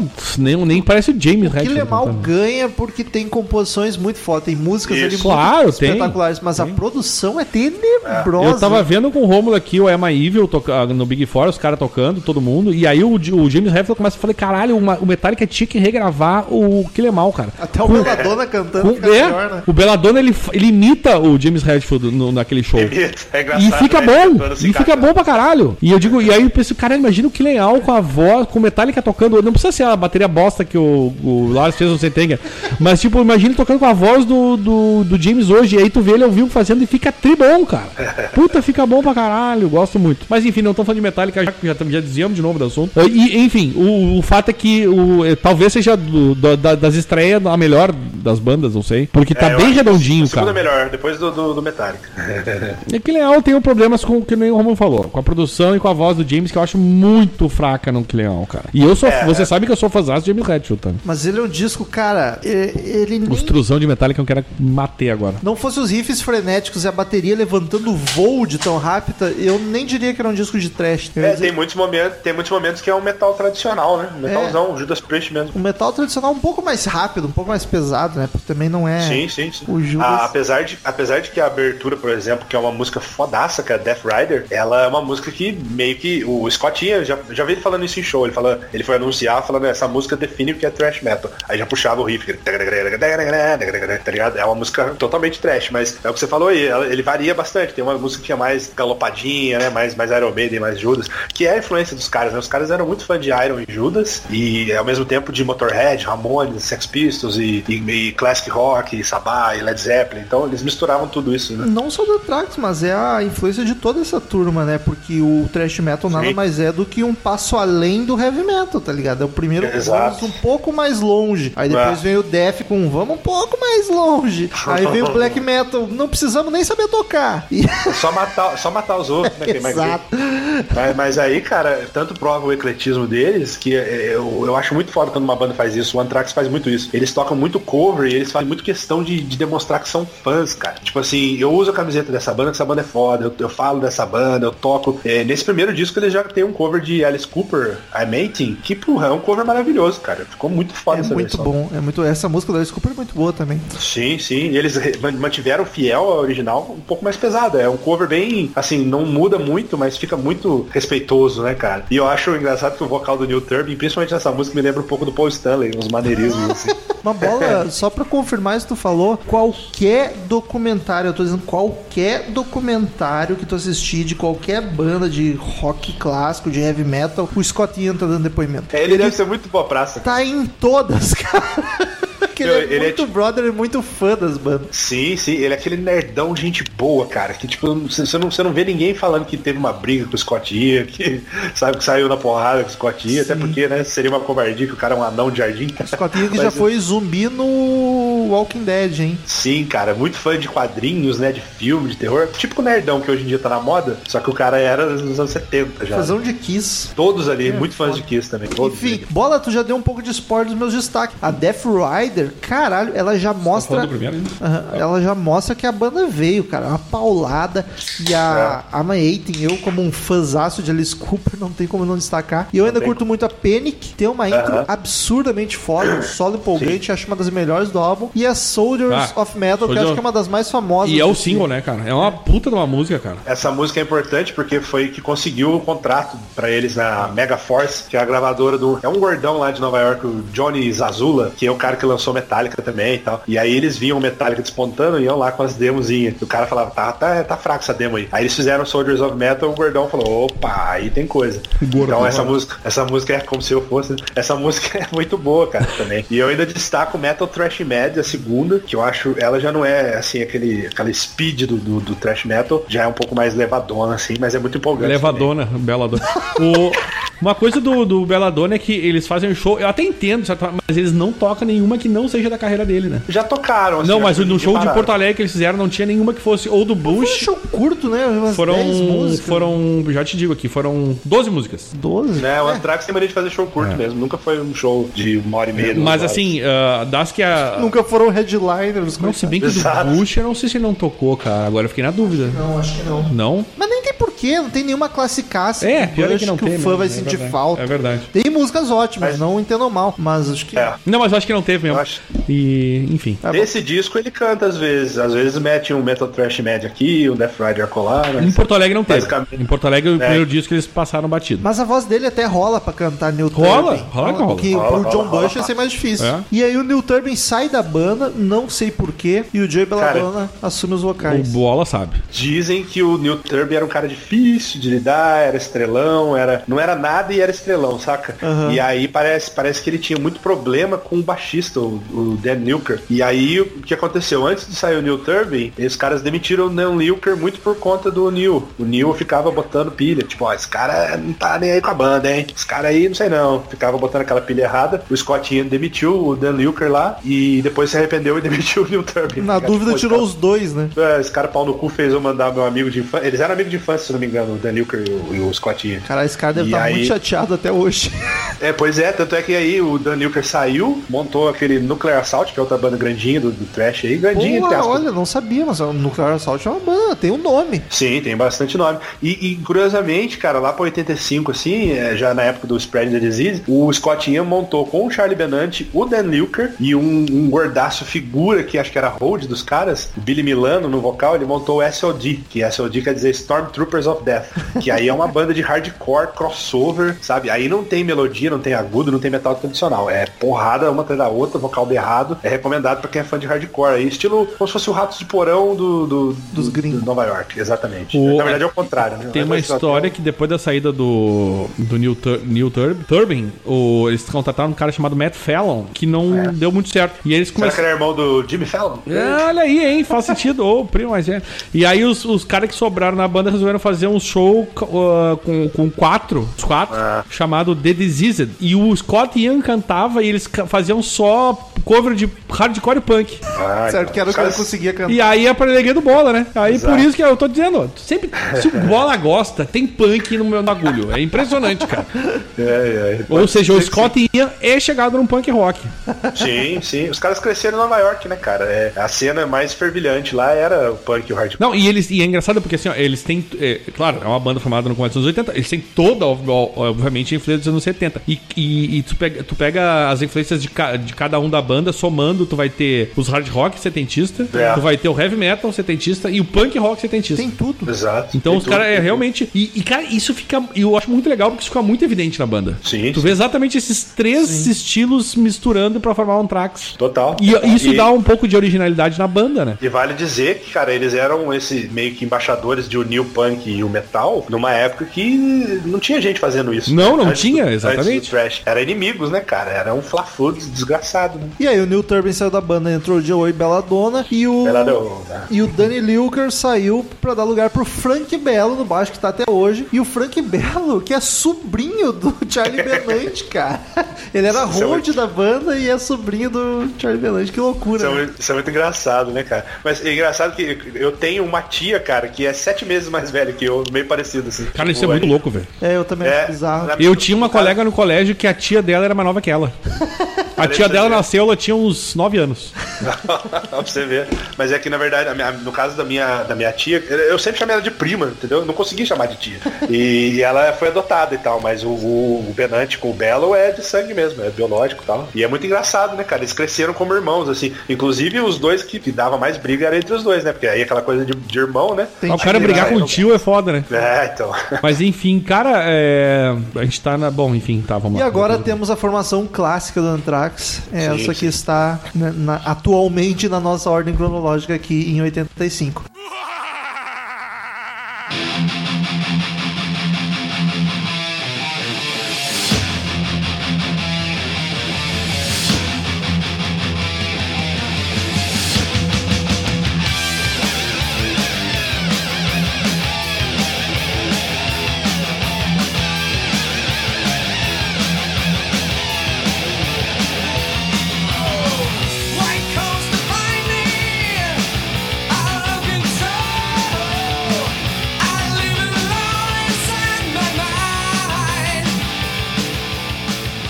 85 saiu o segundo disco, 85? Spreading the Disease, espalhando a doença. É, isso aí. Spread the disease, cara. Belladonna Spreading, é entrou meio perdido no começo, digamos assim. Não na performance vocal, mas é thrash metal, mosh, stage dive era uma parada que era um mundo desconhecido pra ele. Ele, ele, o é cara- muito, ele é muito tiozão bonzinho pra ser. Na época não era tiozão. Exato. E ele era o cara que gostava de, de Rainbow, de Dio, de Journey. E no cara vocal mais- fica muito evidente, né, cara? Diz que o primeiro show ele viu a galera se batendo, cara, se jogando, ele ficou, uai, o que, que eu faço aqui? É porrada? Nada, o que, que tá acontecendo? Diz que ele ficou perdidaço, cara. Muito engraçado essa curiosidade dele. Mas, cara, assim, na primeira ouvida, indo de um disco pro outro, tipo, tu nota muito a melhora de produção já, É. e a nitidez na voz, principalmente. Mas eu fiquei com a impressão que a banda perdeu com o Belladonna nessa troca. Ah. Ele tem bem menos grito, bem menos alcance, os gritos são mais drive, não falsetão agudo. Tipo, eu O acho que eu acho ótimo, inclusive. Mas eu acho que era porque É. a banda já tava encaminhando mais pro trash de fato e saindo certeza. daquele heavy metal. E por isso, e aí por isso que eu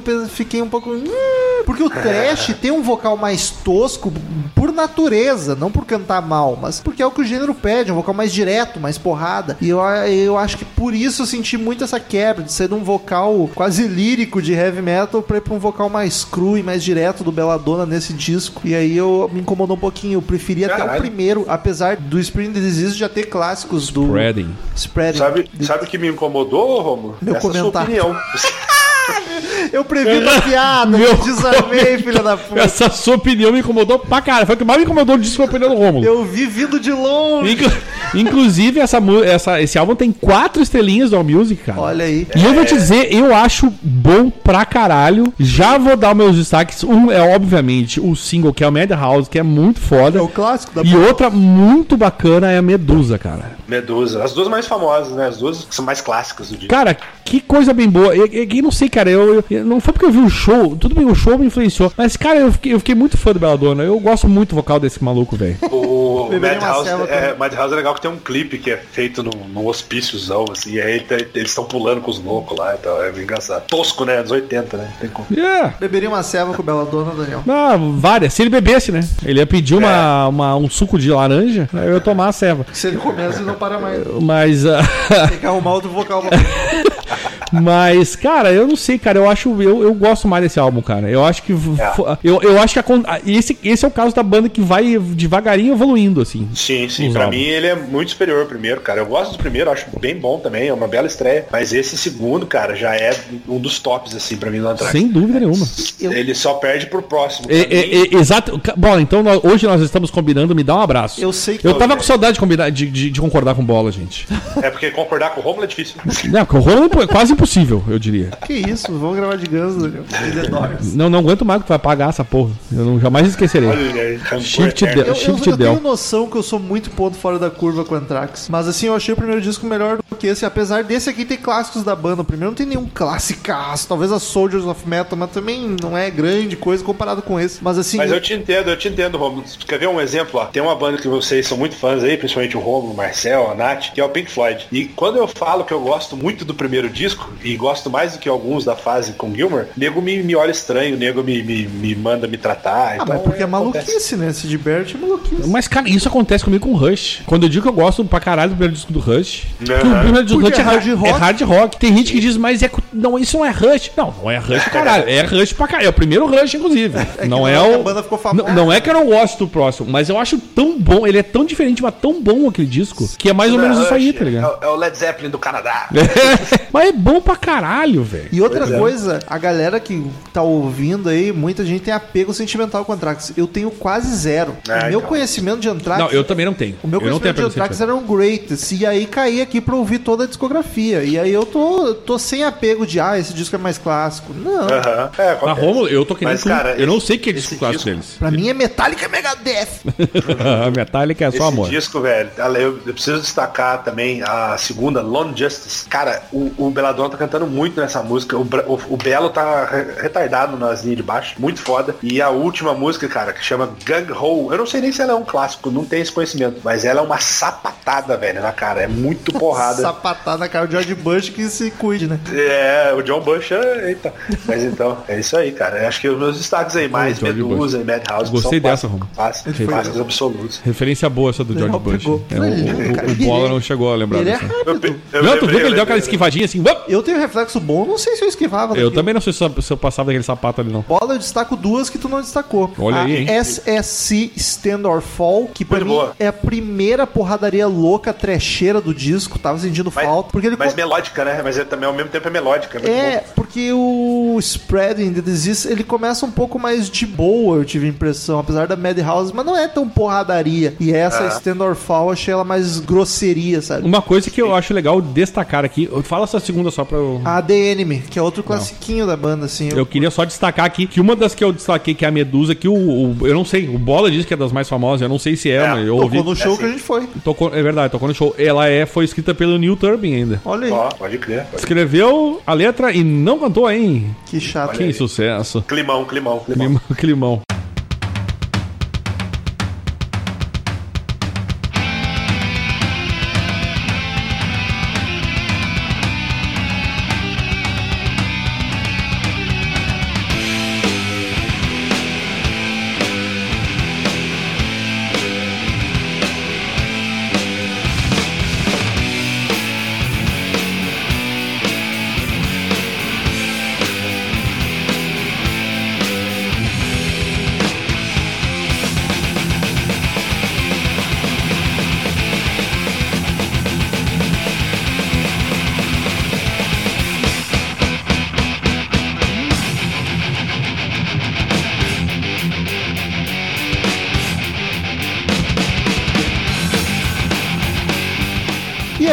87, saiu 87? Dark Side of the Moon É, aí eu, e eu vou te dizer que eu acho que é o melhor disco, cara. Eu também acho, Daniel. Tamo junto. Eu acho bom pra caralho. Among the Living. Cara, Cara, esse disco é toda ação de destaque. Não tem como. é o muito disco foda. mais clássico. E aqui eu sinto a banda como uma banda de trash mesmo. É bom, velho. Aqui ela, ela ficou como as outras do Big Four. Antes parecia mais um heavy metal, um pouco mais pesado. Aqui ela virou pauleira mesmo, cara. Pauleira, O parece vo- que consolidou, né? Esse é o Anthrax que vocês vão É, ver e o vocal do Belladonna ficou mais tosco, mas condigente com o gênero, ele grita menos, assim, grita Aham. de tipo alcance, ele é mais diretaço, e é o disco com mais hits da banda, né? Só que pra Sem mim, dúvida. o Bola até destacou hoje na, no Queima Pauta, mas pra mim a produção deixa um pouco a desejar. Eu ainda achei ele muito seco, muito cru, falta uma gordura no som, cara. É, isso realmente é- era uma coisa É a produção, meio, né? meio É, da produção. época, né? Meio que É. da época, né? Mas isso, Porque, por isso, exemplo, e eu acho que isso todo mundo concorda. Mas O o, Master já era muito bom. Então, mas aí eu acho que entra a questão do dinheiro, né? Exatamente. Ah, aqui É, tu entra a questão da grana, cara. Deve ser, deve ser. Que o Metallica já tava num nível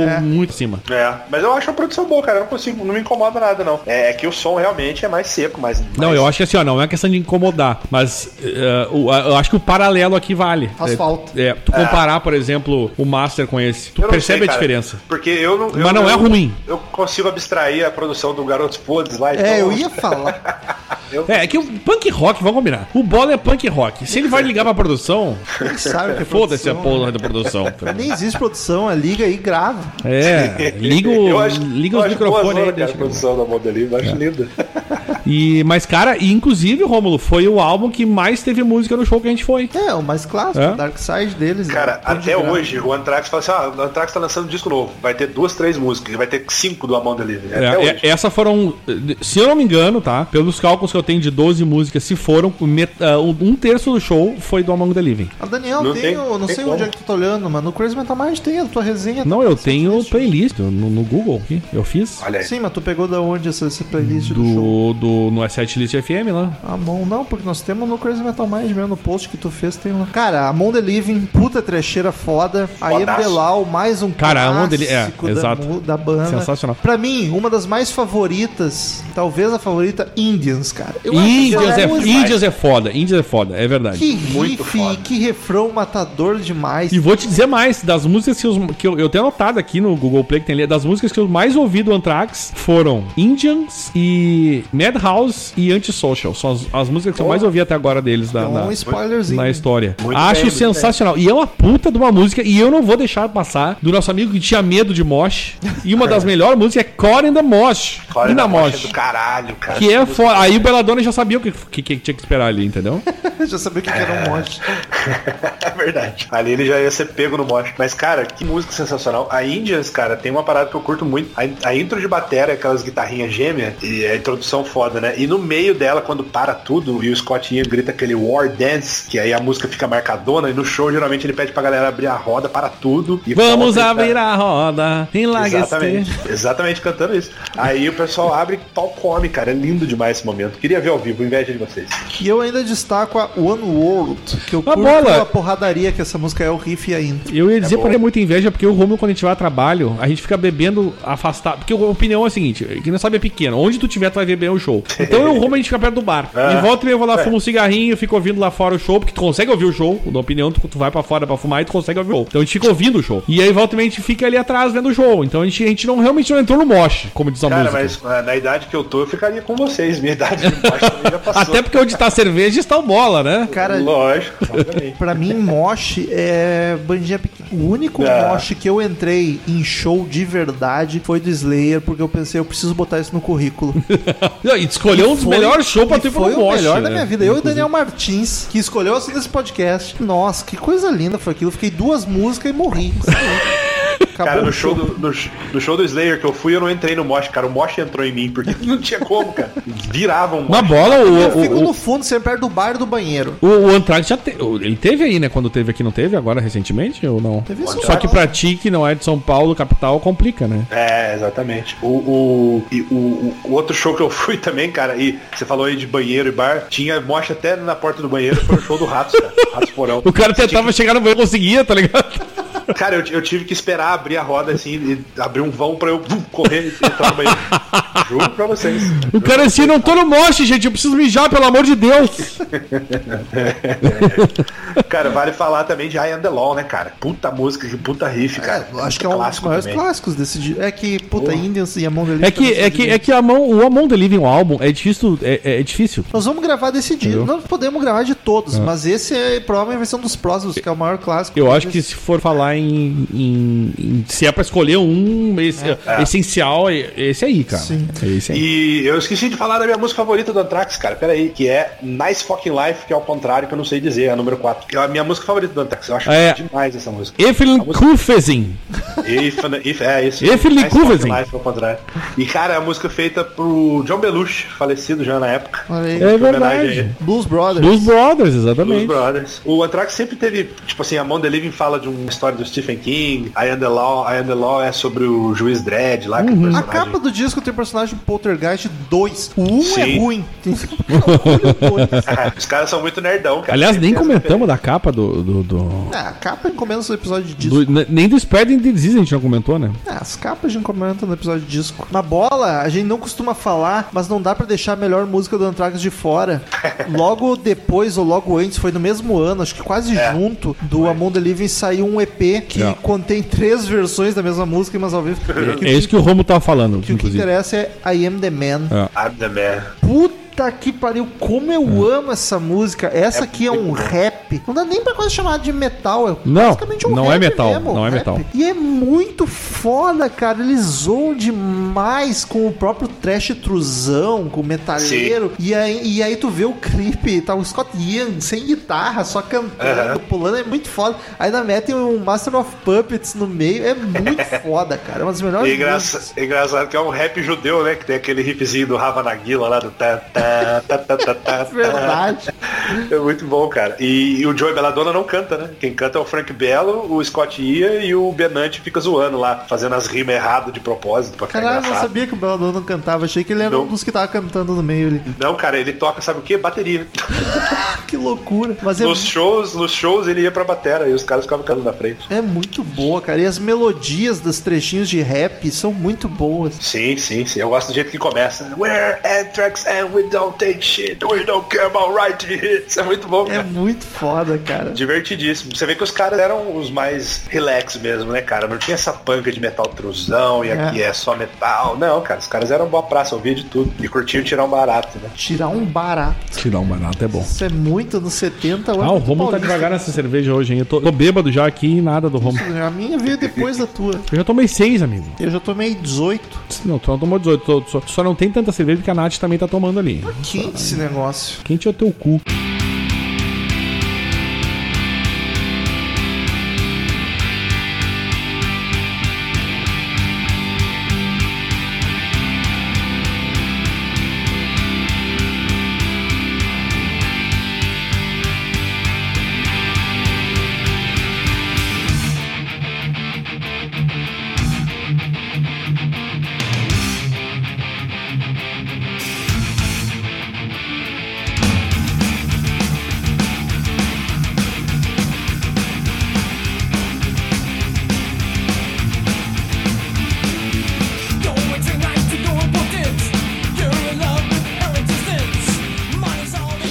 Em 88 saiu o quarto disco, State of Euphoria. E aqui pra mim, cara, é o disco que ma- come... é, é, Eu não sei, eu tive a impressão aqui que te- tem um- muita pitada de metálica. Ele Pode já ser. assusta no começo, abrindo com um violoncelo, né? É.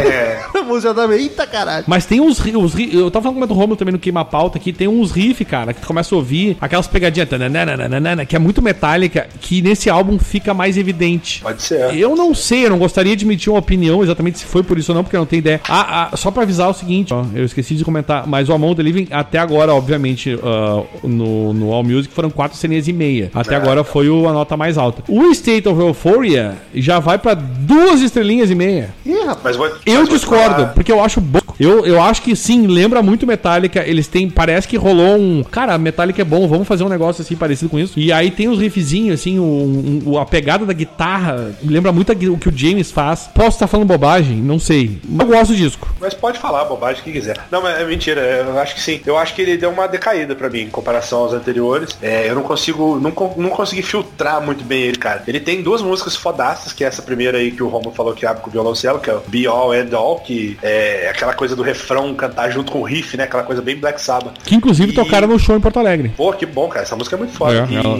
e a Antisocial, Que cara, também, é um obviamente, foram as duas do disco que tocaram em Porto Alegre. Antisocial acho que é a mais famosa do disco, né? Apesar de E- ser um cover do Trust. Exatamente. Trust, que é uma banda francesa, que a versão original é em francês, esquisitíssimo. E a banda que Nico McBrain já tocou. Clive Burr também. Os Clive Burr também. do Iron. Uma música que eu destaco além dessas duas do Bola é a Make Me Laugh também. Que é uma, que é uma música muito. Meus dois destaques, É. Daniel. Make Me Laugh e Antisocial. Ah, a muito Make Me legal. Laugh eu achei o riff muito bacana, a música divertida. Mas assim, ele é um disco que ele segue na trecheira do anterior. Inclusive na produção eu não notei muita melhora, meio mesma vibe. Mas ele É. me parece menos inspirado, as músicas são Eu mais acho. genéricas. É um disco bom, mas que não me marca muito. Então talvez esse, talvez esse clima mais o- que vamos fazer Metallica tenha prejudicado um pouco. Estou viajando. É a minha, é a minha percepção de quem ouviu ali, entendeu? Cara, então eu não sei, posso estar falando eu bobagem. acho, tenho a impressão que eu já vi uma entrevista do Charlie Benante. Eu posso estar viajando, não sei se é bem com ele, mas diz que eles tiveram que gravar esse disco meio na pressa. Que o Among the Living estourou e aí a gravadora pressionou: vamos, próximo disco, próximo disco, vamos lá, atividade. É, um e ano parece depois, que fizeram ser. meio nas coxas, entendeu? Pode faz ser. sentido, pra mim Faz, faz sentido. faz sentido. sentido. Até porque depois desse disco a banda começou a dar uns intervalos bem maior de álbum. Porque o pajezão lá tava na cachaça brava, velho. Tava o Joey Belladonna, o único da banda que teve problema com, com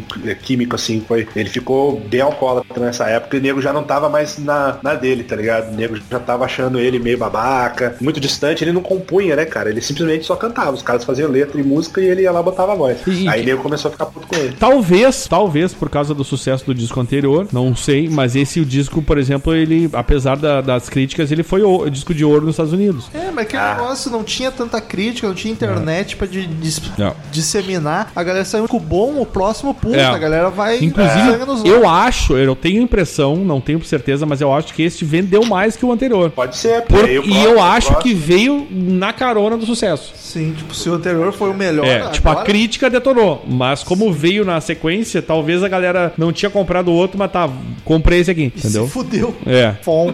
Não, não é ruim, cara. Eu digo, não é, É, um não disco é ruim. ruim, não eu é gosto ruim. dele. Eu discordo da nota da All Music. Eu acho que não é 2,5. De sair de 4,5 pra 2,5, eu acho um exagero. Não, acho dois e meio. Acho né? exagero. Eu acho um disco bom, mas eu acho que ele já. É o que o Romulo falou. Talvez um pouco mais genérico, um pouco mais. é, tent- Aquela história, tu tem que fazer um disco agora. Isso. E ah, vamos, vamos ver, vamos fazer o troço que tá na onda aí. Acho que um pouco mais nesse sentido. Mas eu gosto dele também. Não é um disco ruim, não.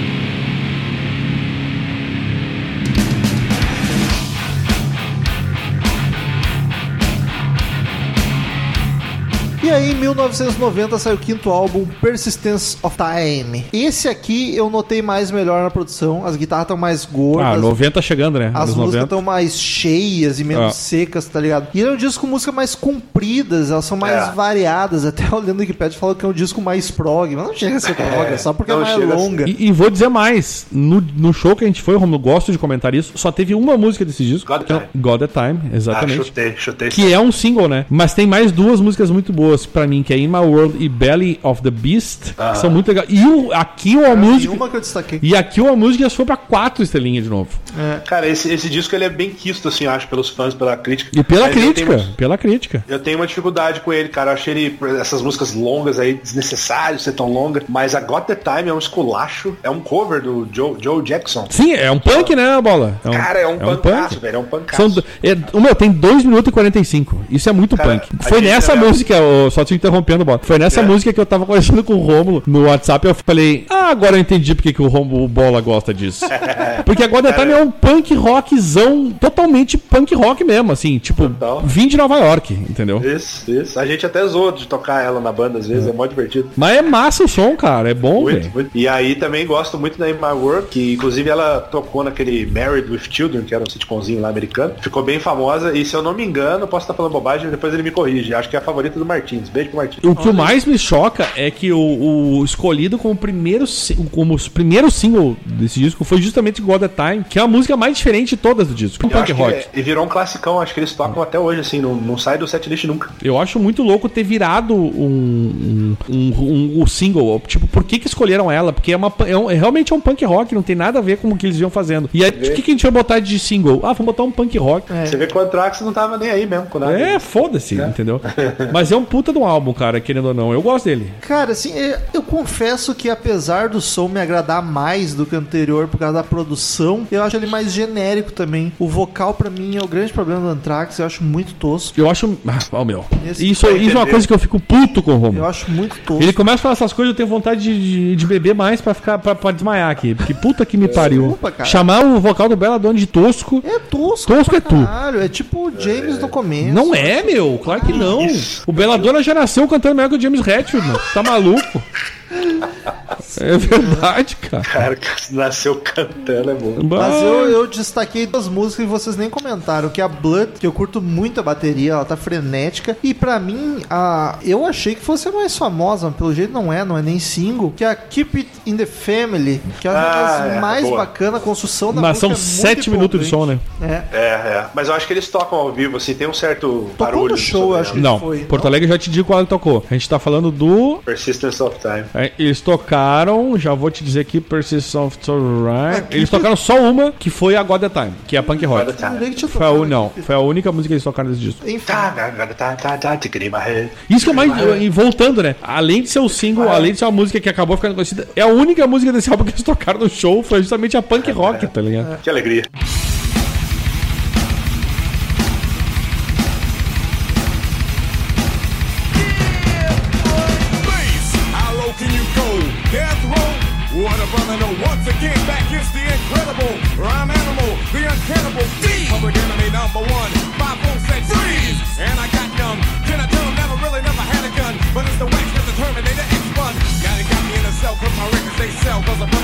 Said, well, Farrakhan's a prophet and I think you to listen to what he can say to you. What you ought to do is follow for now. How will the people say? Make a miracle. I'm the lyrical. Black is back all in. We're gonna win. Check it out. Yeah, yo, come on. Here we go again. Tem que falar que nessa época aí, eles fizeram a turnê junto com o Public Enemy e gravaram o cover de Bring the Noise, né, cara? A versão mais famosa dela foi nessa época aí, antes do, do Belladonna sair. Tá, mas então, bola, aí tu me diz, eu fui pesquisar e eu não achei a Bring the Noise em nenhum disco, em nenhum EP, em lugar nenhum. Isso não é uma música do Public Enemy com participação do Anthrax? Cara, você me pegou, eu não sei. Eu acho que não, porque o Anthrax, a música já existia, né? Rap. O Anthrax botou as guitarras pesadas em cima. Eu não sei como que saiu isso. Não sei se foi algum EP, turnê, mas fizeram um clipe, fizeram um turnê juntos, uma banda abriu, outra fechava. Foi um negócio assim que é, foi bem marcante pra época, assim. E ficou muito foda a versão, vamos falar a verdade, cara. Que música Não, é muito foda. Ela é do disco ao vivo The Island Years, então ela É, saiu é. no ao vivo do Anthrax. Porque tem versão estúdio, tem versão ao vivo e tal. E é legal que, mesmo esquema, né? Belladonna ia pra bateria, ia lá o Benante, o Scott Ian, o Frank Belo rimar. E aí tem a participação do Chuck D lá também, do Public Enemy. Pô, quem jogou Tony Hawk, cara, não, É. jamais esquecerá dessa música. Eu posso estar muito louco, bola, mas assim, pra mim, um milênio, eu não sou milênio, mas quase. É. Uh, Bring the Noise seria a música mais famosa do Anthrax. Eu acho que sim, cara, muito por Talvez seja jogo. pelo Tony Hawk, eu esteja falando isso porque Eu eu, joguei. que é. Talvez quem não jogou não seja. Daniel, tu que não, É, eu é, jogo- muito- não é muito do videogame. Não, eu sou, mas não desses Tony Hawk. Mas tu é tardio, tu começou a jogar mais tarde. Eu comecei em 1988 a jogar. É, o Atari. Uh, pra mim, a... Atari nada, MSX, rapaz, gradiente. Tava Ah, falando, eu e Bola, a gente acha que a Bring the Noise é a música mais famosa do Anthrax carreira inteira. Bah, Não? será? Eu, Talvez, eu, e aí eu, a gente tava comentando isso, talvez seja impressão por causa do Tony Hawk. A Bring the Noise que é nós do... dois, ele não tá em nenhum disco, é um- Ah, uma música eles cara, eu, eu,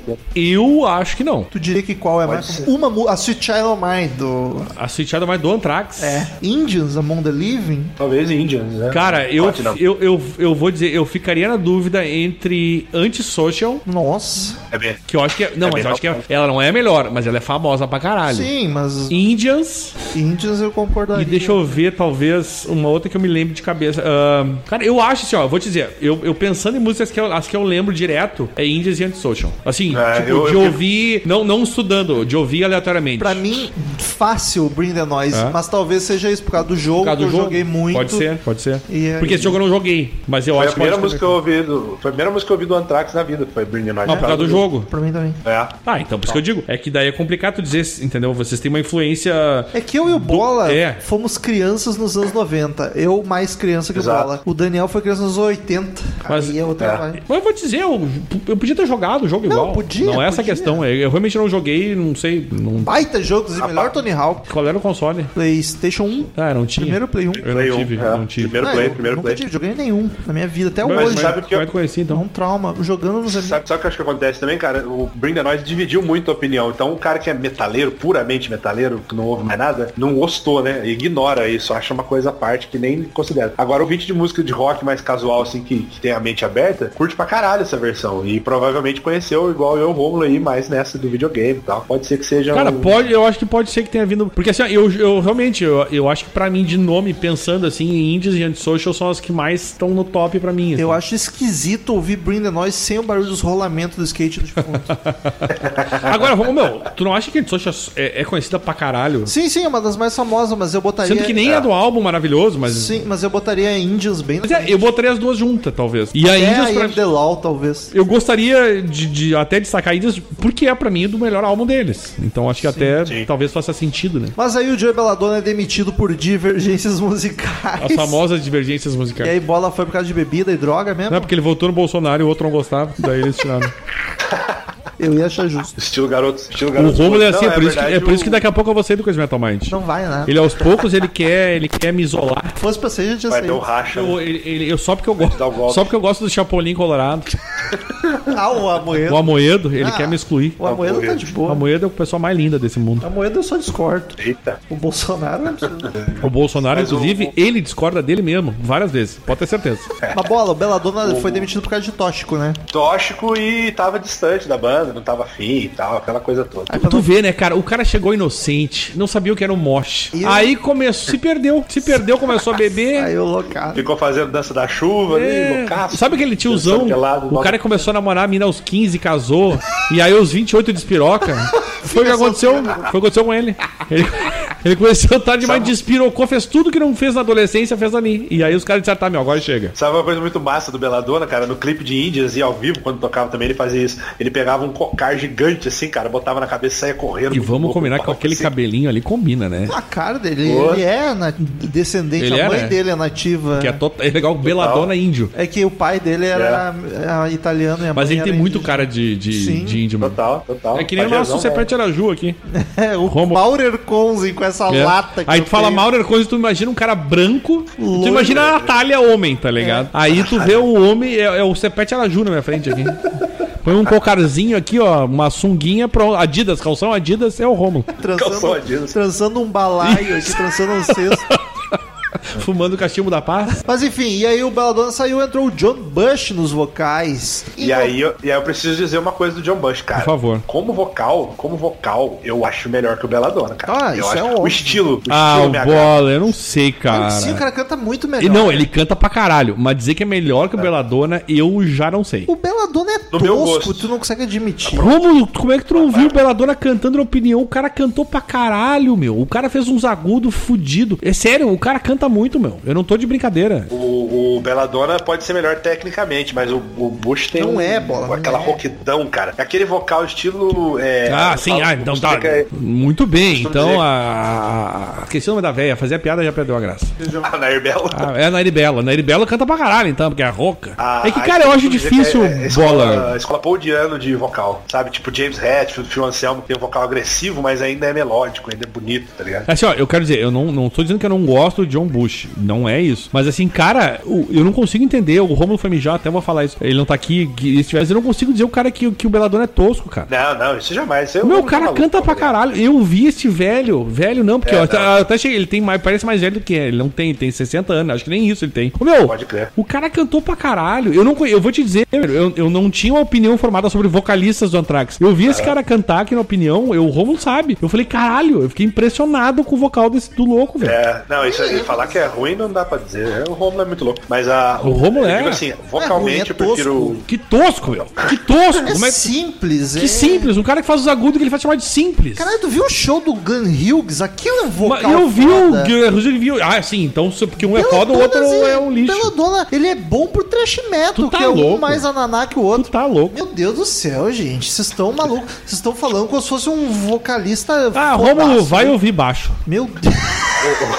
Vai ouvir do céu. Ah, Ouvintes, para. ouvintes mandem que- e-mail dizendo o que acham do- dessa opinião do Ah, Romulo. pelo amor de Deus, Beladona canta pra caralho, meu. O Romulo é, o Mas Romulo é louco. assim, vol- voltando no, no- na comparação, e apesar de eu achar a voz do John Bush mais foda pro meu gosto, a, sem dúvida a fase do Belladonna é muito mais inspirada, assim, musicalmente. Ah, isso o John concordo. Bush, John Bush entrou na, na, na fase Cara, eu, errada. eu né? nem compararia os dois, porque eu acho que tão diferentes os vocais, cara. É diferente. São, são estilos tão diferentes. E, e eu não eu realmente não culpo o John Bush, eu gosto pra caralho do vocal dele, mas ele caiu numa fase. É. De novo, aquela história, né? O cara caiu numa fase que a banda resolveu partir pros anos 90. E O Grunge acabou com. Ah, o Grunge acabou com o Remeto. Então vamos fazer ah, um metal alternativo meio Grunge. Inclusive lembra muito Alice in Chains. Muito. Lembra, muito. lembra. Tem momentos que lembra Fate No More, Muito, muito. É, apesar de eu estar falando isso, o primeiro disco que lançaram é muito bom. Eu gosto, eu gosto.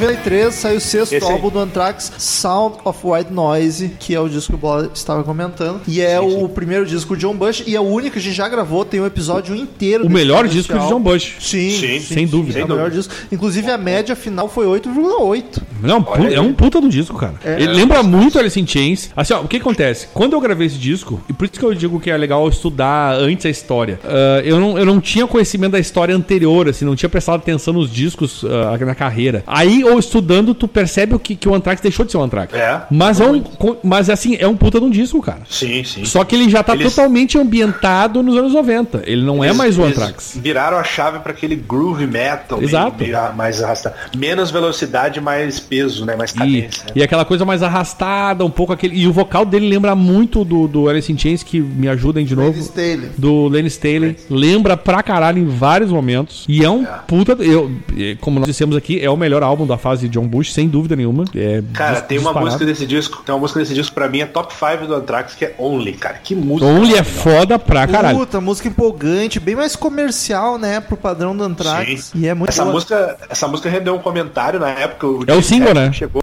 É o single. Hã? É o single. É o single, exatamente. James Hetfield elogiou, falou que é, é a música perfeita, que ele gostaria de ter escrito essa música. Olha aí. Então, quer dizer, né? Se o James, né? Não é pra qualquer um. Mas é foda, é- E é uma música foda. Gosto muito de Room for One More também, cara. Muito Outro empolgante esse destaque back meu. vocal do Anthrax. Riff bateria Caralho, muito furioso. Black Lodge. Black Lodge, a baladona, né? Foda. Baladona mais, baladona mais pesada. E a High Pro Glow, né? É, as guitarras estão muito foda, frenéticas. foda. Outros- Vocês destacaram três É. dos meus quatro destaques já. Eu vou te dizer que da- dessas. da- da- se eu for escolher uma das quatro, eu ficaria com, com a Room for One, One More, que eu acho muito foda. Muito foda, muito foda. Porque ela é Only, diferentona. cara, Que refrão do Only, cara. Dá vontade de esgoelar cantando Only. Eu destaco a, a u- meu último destaque que vocês não falaram é 1000 Points of Hate. Cara, baixo tá muito presente. Olha aí, olha aí. Groove, começou, começou o som a ficar mais groovy, baixista vai aparecer, É, né? Mas assim, o disco no geral, ele é bem menos rápido e agressivo que os outros. E É. provavelmente o grunge deu uma influenciada pra deixar o disco mais denso e arrastado. Mas é Sim. um puta disco bom, cara. O vocal de John Bush é delicioso, a produção do disco é muito boa. Me lembra um Aham. pouco Pantera. E aí, quando eu anotei isso, eu É. achei, ah, tá lembrando um pouco do Pantera e tá bacana. Aquele metal pesado, mais arrastado. E o vocal do Bush lembrou um pouco o Phil Anselmo em alguns momentos. Uhum. Depois, que a gente vai comentar, aí virou muito wannabe. Aqui ainda Pode tava, assim... Tá mais inspirado, né? É, e tava tipo influência de Pantera, que o Pantera nos anos 90 tava dominando o metal pesado, né? Era o Total. Pantera com o peso e o Metallica na fase pop. Era o metal É. dos anos 90. E aí depois virou muito caricato até de porra É. Pantera. Mas esse disco Cara, é muito bom. Eu, eu acho que ele foi até bom, né? Ele, ele é muito bom, eu acho que ele foi até bom, bem nas críticas, né? Mas ah, depois desse disco, aí é ladeira abaixo. Exato. E aí depois do Sound of White Noise, o Dan Speed sai da banda porque ele tava perdendo interesse pela guitarra, ele era o guitarrista solo, e ele resolveu abrir uma relojoaria. Veja você. É quase o Na cara... Suíça, né? Na de Suíça. quem era? É o do Extreme ou do Mr. Big, não lembro. Alguém que foi plantar legume gigante. Não, foi Ah, do. o- foi o- do. o Fade No More. Fade No More. Fade No More, o isso. Lá. Abóbora. Jim Martin. Foi comprar Martin. gigantes lá. Ah, cara, o nego, nego tinha que estudar esses caras, né? Tipo, os caras não resolvem do nada, né? Ah, cara meu, na, na Suíça, fazer montar loja na Suíça. Meu, né? tem Muito gente doido. que não nasceu pra se estressar ou pra ser famoso. Nasceu pra ser o tiozinho ali, bater ponto, trabalho, horário comercial. Eu entendo, eu Pelo, entendo. pelo, menos, pelo menos a gente sabe que o Dan Spitz estava sempre no tempo, hein? Ah! E aí saiu o Dan Spitz e entrou o Paul Crook no lugar. E ele sempre foi um guitarrista, assim, ele chegou a ser efetivado, mas sempre foi aquele negócio meio pra tapar buraco, né? Sempre foi meio É. esquisito. Tanto que os próximos discos que a gente vai comentar, o Paul Crook já grava, mas sempre com o Dimebag do Pantera gravando também. tipo, o que que tá acontecendo? Di- Dimebag era tipo o sexto membro do É. Anthrax. Ele, era muito, ele era muito amigo dos caras.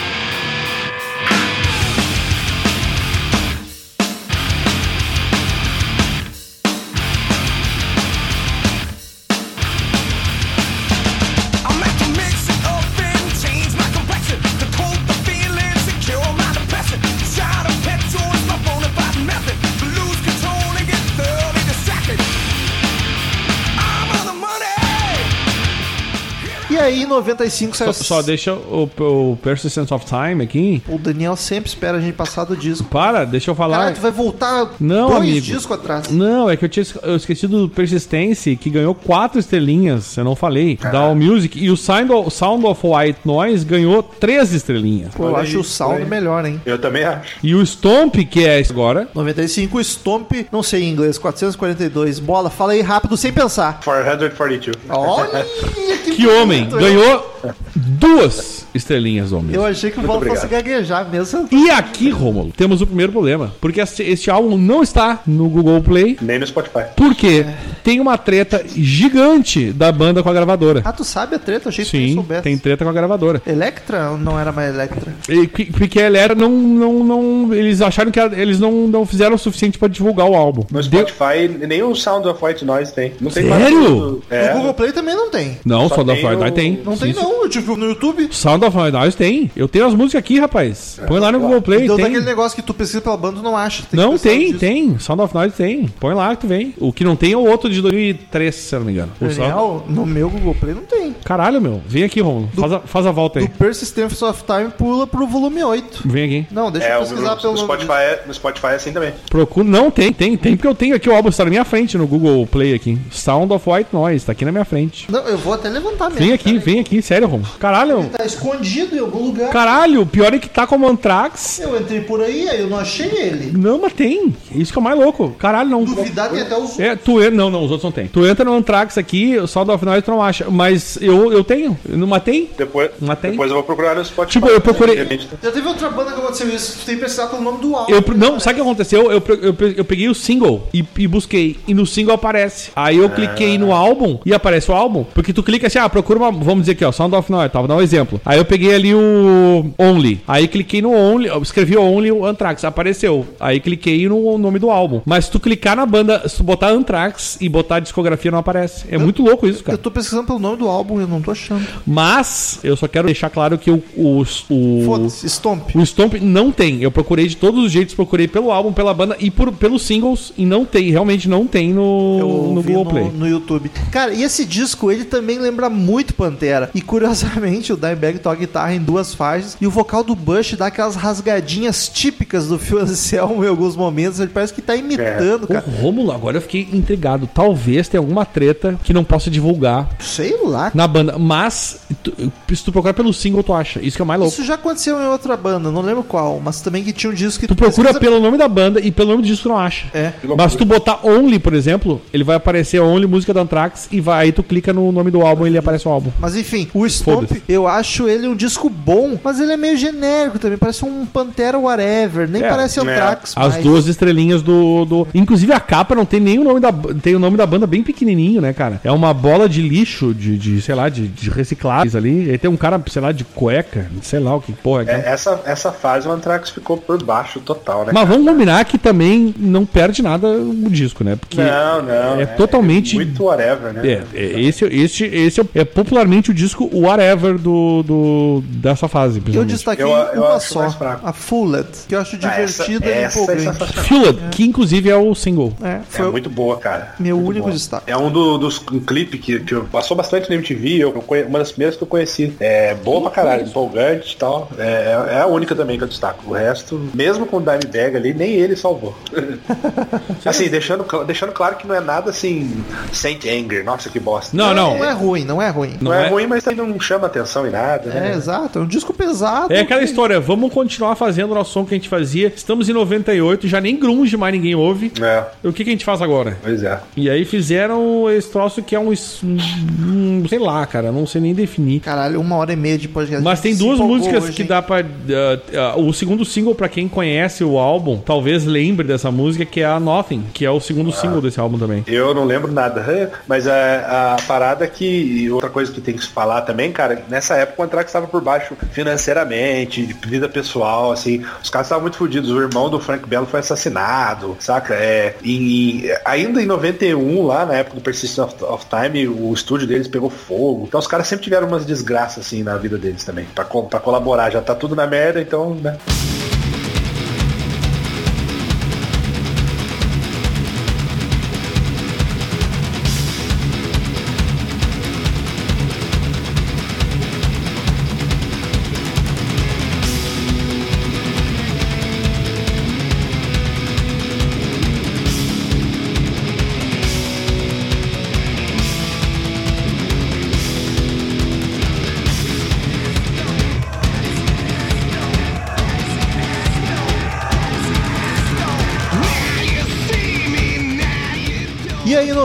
Saiu o oitavo disco, Volume 8. A treta é real. Truth is Real. É a famosa treta é real. É, treta Mais é um real. pesadão Pantera Wannabe. Inclusive, Dimebag segue gravando Aqui guitarra. soa pra caralho como Pantera, cara. Essa aqui o Phil chega a cantar É. é. uma música. Parece que eles estavam muito, cara, som pesado. Hoje em dia é Pantera, então Cara, pra trás. a, a vibe, o, os timbres da guitarra, com aquela coisa metalizada de Pantera, é, É. é muito evidente esse álbum. Tipo assim, o vou- Dimebag está aqui. Mas eu vou falar que apesar disso, isso, né? Ele está nessa aba do Pantera, assim. Eu acho esse disco mais experimental, cara. Uma música meio countryzinha, tem outra meio balada grunge. E, cara, não é a vibe do Anthrax, né, cara? Eles, puta, eles não são feitos no more. Que Não, natural- não. que naturalmente os caras passeiam por vários estilos. Até porque né? o cara tem que ter um. Não é? O... Tem que ter pica, né? Não, e tem que ter o nosso amigo piradão, né? Pra, pra, pra ser feito amor. Senão... Então desse disco eu só destaco uma também, que é a Crush, que é a primeira, que eu acho que, Que é o segundo batera- single, inclusive, depois de Inside Out. Uma batera marcadona, meio metralhadora assim do Benante, é uma boa música. Fora isso, nada me marca. E aí, enfim, a- os singles são Inside Out, pra quem quer saber, Crush, PNV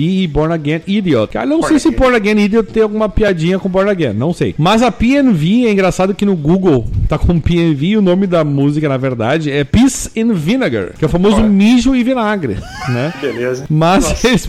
Dá pra, dá pra fazer uma salada.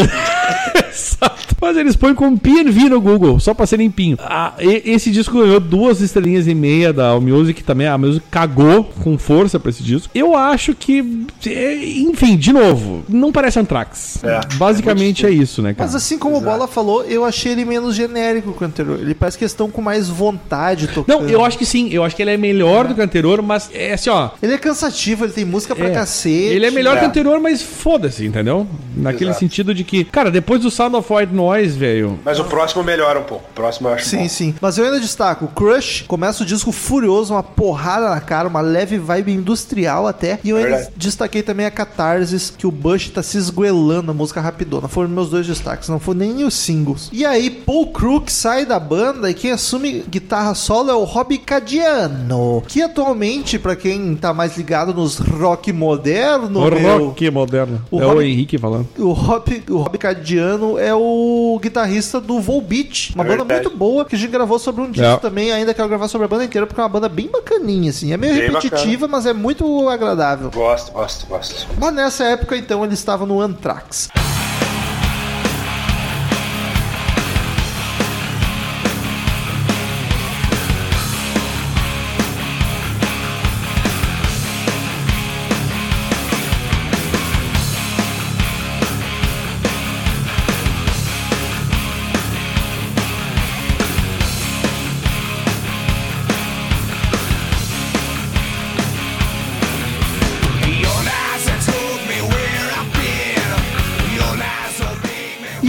2003, saiu o nono disco, Que não tem no Google Play. We've Come Tem For You Spotify. All. Não, Cara, não sei por que, que não tem. Tinha um, aí voltou a ter e voltou a não ter. O selo é a Sanctuary Nuclear Blast. Talvez, provavelmente é por causa de, de- de questão de gravadora. Mas, cara, ele é pesadíssimo. E ele Sim. deixa o Pantera de lado. Foram dois discos com o Wannabe Pantera. E aqui eles pararam com essa merda. E volta mais pro trash. Apesar de não ser aquela correria louca de antigamente, é um som bem mais moderno. Mas É. é- já é mais puxado pro trash mesmo. E, e vou te dizer mais, Rômulo. Quatro estrelinhas do, da Music. Ele foi bem mais ace- bem aceito pela crítica e pela. Foi Aqui é bastante o- o elogiado. Agora, assim, ó, a gente, uma coisa que a gente não precisa. Eu acho muito legal. É bom de não ter comentado, porque as capas são muito ruins do Anthrax. Mas enfim, segue daí, bola. O Cadiano, eu acho que ele deu muito gás, né, cara? Ele é um guitarrista. Eu gosto muito dele, cara. É uma pena que ele saiu depois. Mas esse disco, cara, é uma época que eu conheci- comecei a ouvir um pouco de Anthrax. É por causa da música Safe Home, que foi um dos singles, que eu acho uma música lindíssima, cara. Ela é meio pop e pesada ao mesmo tempo. É uma canção de amor headbanger, saca? E- Mas o, do- o, o do o We've Come For You All, é, a- a- o single é Taking the Music Back, né? E, tem- e essa música tem o Roger Daltrey do The Who participando, olha só. E sabe como foi o jeito que ele conheceu o Daltrey, cara? Que pra quem não sabe, o Scott Ian, ele é sogro do Meat Loaf. É sogro, ele é genro do, do Meat Loaf. É, ele, ele é casado com a filha Pô, eu do falei, Meat Loaf. ele falou sogro, eu falei, caralho, o cara é velho pra caralho. cara, eu sigo ele e a esposa, são dois queridão. Ela é filha do Meatloaf, não É, fazia ela é ideia. filha do Meat Loaf, a Perla. Que e loucura, aí, bicho. E aí Ela eles, que eles, Slash é o... É, olha aí. É, a Perla, é verdade. E aí eles conheceu o Roger Daltrey num jantar, assim, na casa do Meat Loaf e falou, pô, você não quer participar de um disco nosso? Imagina isso, cara. não? Topou, topou. Caralho. Imagina teu. É sogro, tu falou? Ele é, É, genro, né? É. Meatloaf Ele é- Imagina ele é chegar na casa do do teu sogro, do Midloaf, e aí tá ali o Roger Daltrey. E tu pensou, meu, vamos fazer um som aí. E é Ah, uma música bem vamos. bacana, hein? É uma música boa. Puta que pariu, velho. Caralho. Que alegria, meu. Porra, Cara, tô surpreso, porque eu sigo ela no Instagram, eu não fazia ideia que ela é filha do Meatloaf. Eu até Por que criei tu mais segue ela no Instagram? agora. Ah, eu sigo as pessoas, eu sigo a esposa do Mustaine também. A esposa do Kerry King é uma queridona. É legal, essa- as esposas estão nas Pois é, eu nunca me sempre. liguei disso aí. Elas postam foto de bastidores, é bem divertido. E o, inclusive o, ah, o, o Roger Daltrey e o, o Dimebag fazem de novo, né? Participações nesse álbum aí. Cara, imagina Roger Daltrey tocando no. Meu Deus, cara. Ah, é que bem massa a saudade de música, gravar de The Who, massa. que é verdade. maravilhosa. The Who é demais. Depois, depois que a gente viu o show também, né, Romulo? Aí fica mais babão ainda, né? Uma Que, outra ó, relação, uma outra relação engraçada é o, o- no clipe da Safe Home tem o Keanu Reeves. O Keanu Reeves é amigo e fã do Anthrax, olha aí. Isso é bizarro, nunca É, imaginaria. o Keanu Reeves, que tem 352 anos já, né? Com a mesma carinha.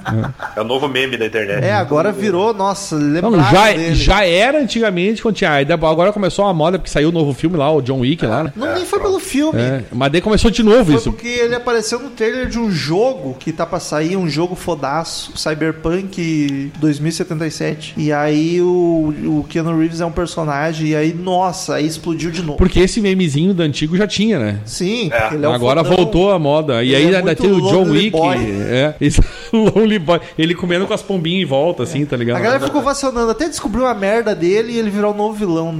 É verdade. tipo foi com o Johnny Depp, né? É, mas cara, o único destaque meu desse disco é Refuse to be Denied, que é grosseria pura. Eu curto muito o começo furioso e os estrofes mais calmos pra explodir no refrão. Acho a música muito bacana. Eu destaco também o What Doesn't Die, que é muito massa, e tem um clipe cheio de zumbis. O Anthrax se fudeu muito em 2001, né, cara? Por causa dos atentados com o Anthrax lá, o nego começou a pressionar a banda pra mudar o nome, foi uma comoção foda. E aí até o Scottinho ironizou, falou assim, ah, cara, a gente é uma banda de metal, o que, que eu vou fazer? Eu dei o nome de Anthrax antes de saber que era essa porra dessa bactéria, desse vírus. Ah, e aí, porque a banda tem um nome e aconteceu isso tem uma Exato. Aquela mentalidade americana, conservadora, escrota, né? E aí ele até brincou, falou assim, beleza, então agora o nome da banda vai ser Basket of Puppies, né? Tipo, cesto de, cesto de cachorrinhos, um nome fofo e tal. É. E outra parada que abalou a banda muito foi a morte do Dimebag em 2004. Outra, outro golpe fudido, porque ele era, ele era muito brother dos caras. Sim, né? gravou e aí, e, aí, e aí começou um entra e sai louco nessa época, né, cara? Ninguém sabia mais quem tava na banda, se era o John Bush, se era o Belladonna. Belladonna voltou, depois saiu. É. Aí o John Bush voltou, aí depois entrou o Dan Nelson, que ficou nanosegundos na banda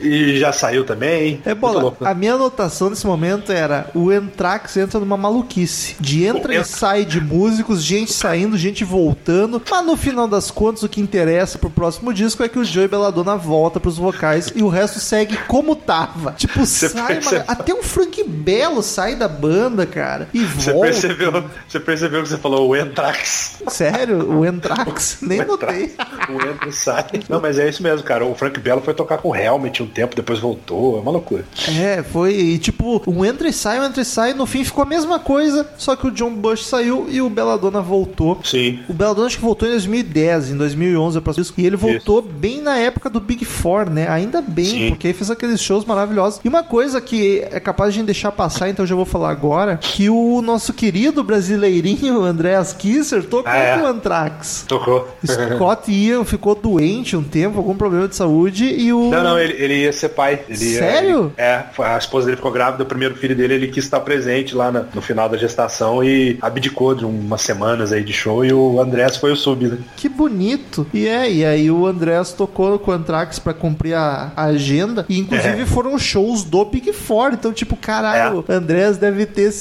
aproveitado bem pouco, né, cara? Porra, ele, ele, ele fez uma tatu, né? Pegou. O Anthrax tem um pentagrama lá que usou, um logo assim que usou na- nessa época bastante. O Andrés tatuou até. Pô, imagina, cara, você- ele, ele, ele tava no palco com os, com os, com os- com os Big Four, cara. Imagina o, sonho de qualquer moleque metaleiro, né? Que começou a tocar guitarra nos anos 80 igual ele. Pô, Eu tava com, com- comentando com o Daniel, a gente não tem noção do como o Sepultura foi gigante, né, cara? exatamente, De cara. como essa galera. O Max ainda que tem mais influência com a galera lá fora, mas o, próprio Andrés, como a galera É. paga pau pro, pra galera do Sepultura. Paga, cara, é muito feliz, é muito bom. E esse, esse, essa volta do Belladonna na época do Big Four foi o timing perfeito, né, cara? Foi quando rolou um certo revival do, do trash, assim, tá ligado? O nego começou a voltar mais a atenção pra essas bandas, né? Os caras começaram a lançar disco bom de novo. É, o, o Metallica lançou o Death Magnetic por essa época também, em 2009, 2008, sei lá. É, por aí, por aí. E aí o Anthrax voltou com um disco maravilhoso, né?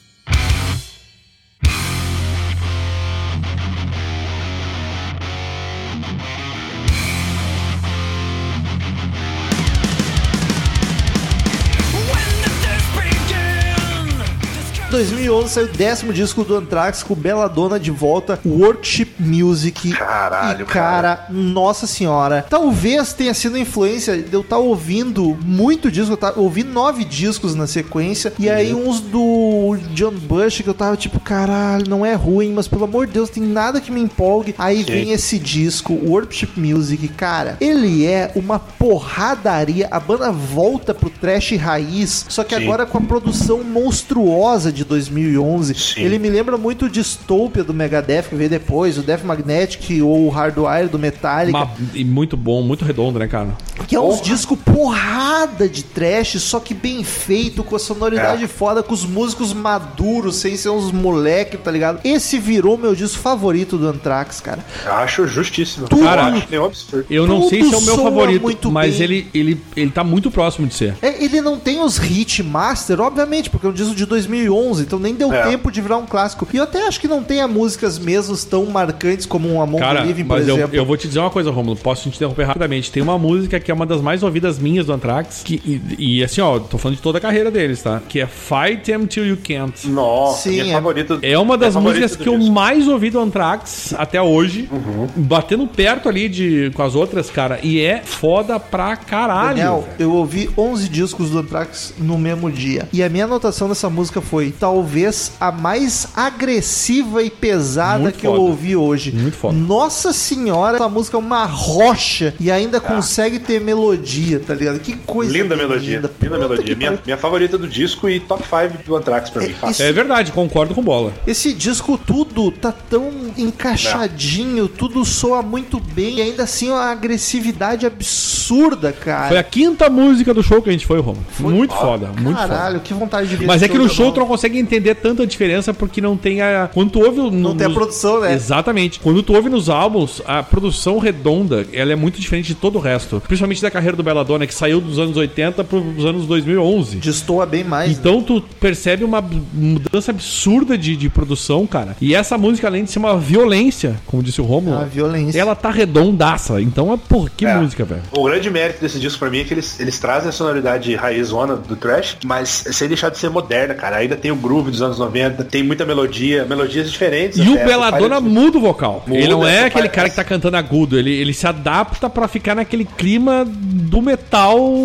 agora, como tá agora, entendeu? Mas eu tenho certeza que hoje em dia é difícil a galera se dar conta porque pesa muito os clássicos e anos 80 começo da banda. Mas assim, quando fizer. Faz 50 anos que o Anthrax acabou. É. Não, menos. Esse disco vai ser lembrado como um dos grandes discos do Anthrax juntos com os clássicos. E esta música especificamente vai ser mais lembrada ainda. Pode Ô, meu, ser, pode que ser. disco, cara. Que Eu, eu, eu até recomendo, assim, até recomendo pra um cara que não gosta muito de trash, não conhece muito, comece a ouvir o, Anthrax nesse disco, porque aí você vai pegar o trash metal bem feito, limpo, né, com a sonoridade limpa, bem construída ali, músicas pegajosas, tá ligado? É, cara, In The End é uma música tão linda, e ela é a parada que ela é pro Dimebag e pro Dio, né, cara? Que É verdade, mortes- é recentes. A letra dela, cara, é, quem pegar assim, ver, é uma, é uma letra diretamente, como se estivesse falando pros caras, tá ligado? É muito The Devil Know I'm Alive também, né? The Vamos Devil botar Know aqui. empolgante pra caralho. Vou dizer mais. All, All Music, 3 estrelinhas e meia. Daniel, Porra. as críticas desse disco. Excelente, excelente. Todas, cara, tu abre no Wikipedia em português mesmo. Tem umas 10 críticas. A mais fraca é 7.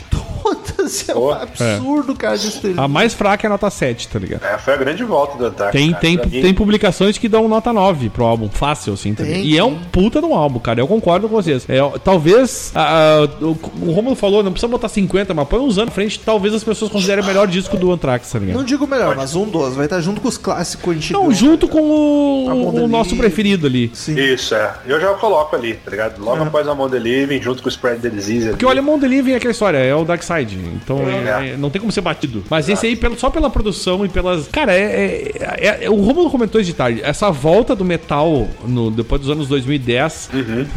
Cara, foi, os caras voltaram. Todo mundo voltou muito bem, cara. É, e o Anthrax piradaço, ainda. eu- o que eu fico chateado no Brasil, principalmente no Brasil, o Anthrax não tem o, não, não tem o mérito que deveria ter, cara. Não mesmo. Até São esse podcast pro ar aí vai mudar isso aí. É verdade. Mas, é, ô, meu, eu espero, realmente, Próxima cara. turnê do Anthrax aqui vai ser. As pessoas têm que, as pessoas pessoas têm que. As pessoas têm que dar chance especial. Esse, esse e o próximo que a gente vai falar. Scottinho vai Isso. falar. Mas "Thank talvez you- principalmente esse. Thank you, Crazy Metal Minds. Ele tem a linguinha presa. Tem que isso agora. É, o, é, o, é o Cazuza. É. que é Cara, coisa, né? destaques. A, a- a fight que o Daniel já destacou, que puta, acho uma das melhores. Earth on Hell. Cara, uma porrada na cara. Rapidíssima. Melhor música que eu ouvi em muito tempo do Anthrax, cara. Porque eu tava ouvindo os discos na sequência. E a, a Emma Live, que o Daniel comentou rapidamente também.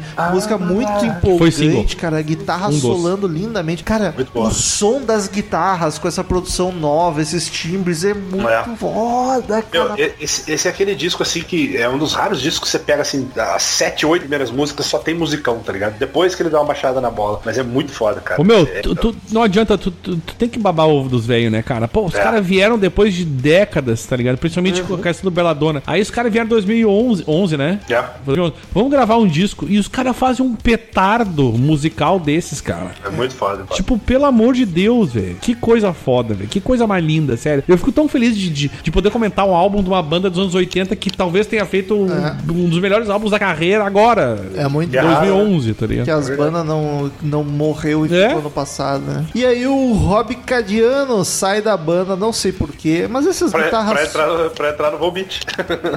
É. É, pode ser. Essas guitarras solo sempre foi meio temporário. E vem o John Donais, que assume a guitarra, que é o cara que tá até hoje. E temos a formação atual, que foi aqui eu e o Daniel vimos o show. Exato.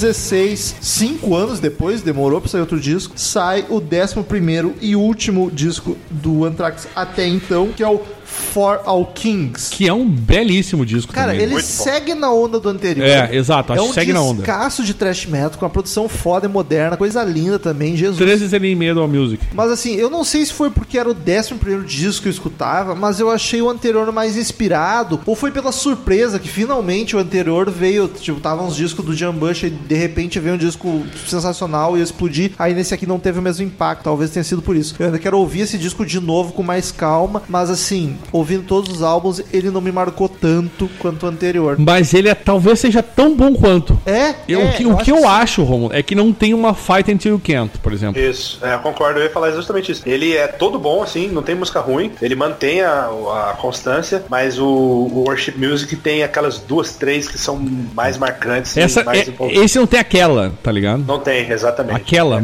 Mas é, uma, é um puta de um álbum, cara. A Ah, é. Evil Twin Breath, Breath in Lightning e a Monster at the End. Puta, são três músicas foda pra a Monster caralho. at the. End é um dos meus destaques. Curte mais a baixada que ela dá no meio da música, assim, é muito massa. Puta, é muito foda. E é pra muito terminar meus destaques, Defend and Avenge, riff muito, Muito boa. bom e o baixo E meu? brilhando no fundo. 2016, cara. Foi Quero ontem. falar- eu ontem, tenho né? que falar de Blood Eagle Wings, que é a minha favorita, que ela nem é muito trash, que ela é arrastadona, ela é meio Black Sabbath. Aí o Frank Bello faz um baixo com distorção que já me lembrou Cliff Burton, aí já me emocionou.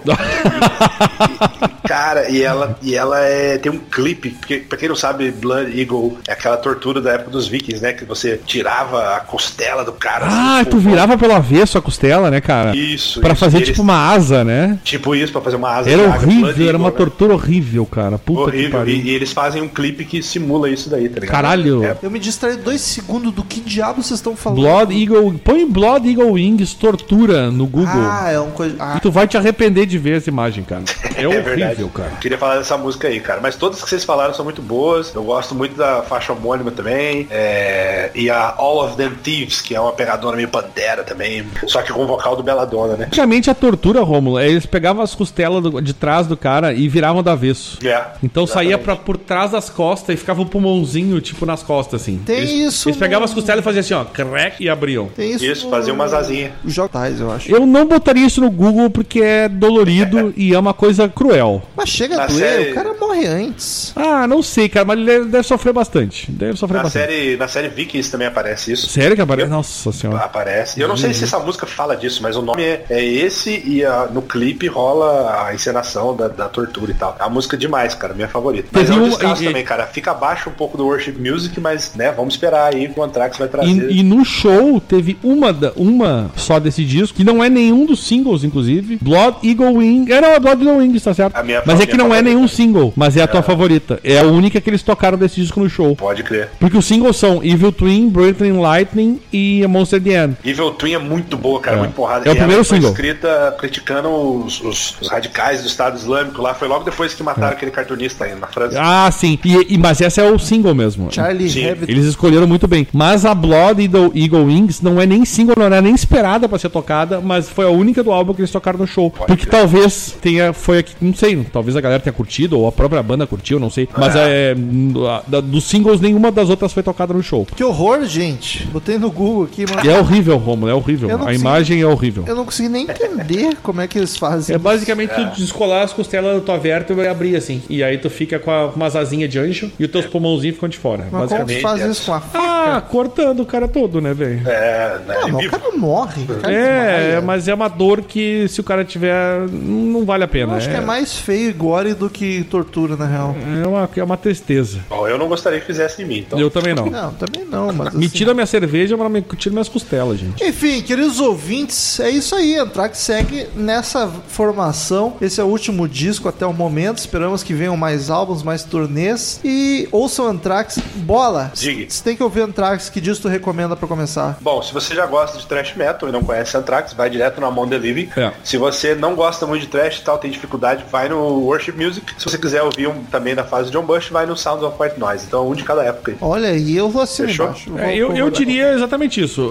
Se tu quer ouvir o Anthrax como é o original, vai no Among the Living. Boa. Se tu quer ouvir um Anthrax modernão que não tem nada a ver, vai no Sound of White Noise. Mas se tu quer conhecer, tu pensa assim, ah, eu não sou velho, eu quero ouvir coisa nova. Pega os últimos dois. O Worship e o For All Kings. O Worship talvez. Worship é melhor. Então, assim, ó, Melhor. quer ouvir coisa moderna gravada de 2010 pra cá, vai no Worship. É lindo. Fechou, É. fechou. Cada um indicou um. É isso aí. Indicações. É isso aí. Então, queridos ouvintes, vamos pros e-mails. Return to sender. Return to sender. I gave a letter to the postman. He put it in his sack. Então, queridos ouvintes, quem quiser mandar e-mail pra gente, clique em contato no menu do site ou mande e-mail direto para crazymetalmind, arroba crazymetalmind.com. Curta a fanpage no Facebook, facebook.com barra crazymetalmind. Siga-nos no Instagram, arroba crazymetalmind. Siga-nos no Twitter, arroba crazymetalmind, arroba romulo Conzen, arroba ezerhard. É cruisemetalmind.com, Zen. Boa, hein? Daniel, Valeu pela, pela consideração aí. essa... O episódio de Anthrax, que é esse que estamos gravando, já está com 1 hora e 50 sem e-mails. E nós temos vários e-mails pra ler. Vamos, vamos tocar Romulo, ficha eu queria aqui. dizer que a gente tá se passando no podcast, né? Tá, a gente tá Caralho. se empolgando demais. Mas eu digo, cara, eu, por isso que eu gosto de gravar carreira. É impossível. É foda. Sempre dá, sempre dá merda. Enfim, já estamos se Vamos estendendo. É. Vai lá o primeiro. Crazy Metal Mind, ah, nossa, não é isso, é Bush, ou Bush, né? Lucas Fernando mandou olá, galera do CMM, tudo certo, gostei Tudo muito ótimo. de... Ah, é, desculpa, Cristina, te atra... fiz um mansplain, um menos atravessem aqui. Ah, se bem que não é mulher, daí não sei se conta. Mas é óbvio que eu sou Ô, mulher, olá. Daniel. Da onde tu tirou isso? Olá, galera do CMM. Precisar te Cala- mostrar, cala a boca, Daniel. cala- cala- adoro. Não, não quero não. Fica, fica no cantinho aí. tá? Aliás, eu não, tô, eu não tô com muita Vou paciência. aproveitar o espaço. Estão achando que eu sou travesti. Não tenho nada contra travestis.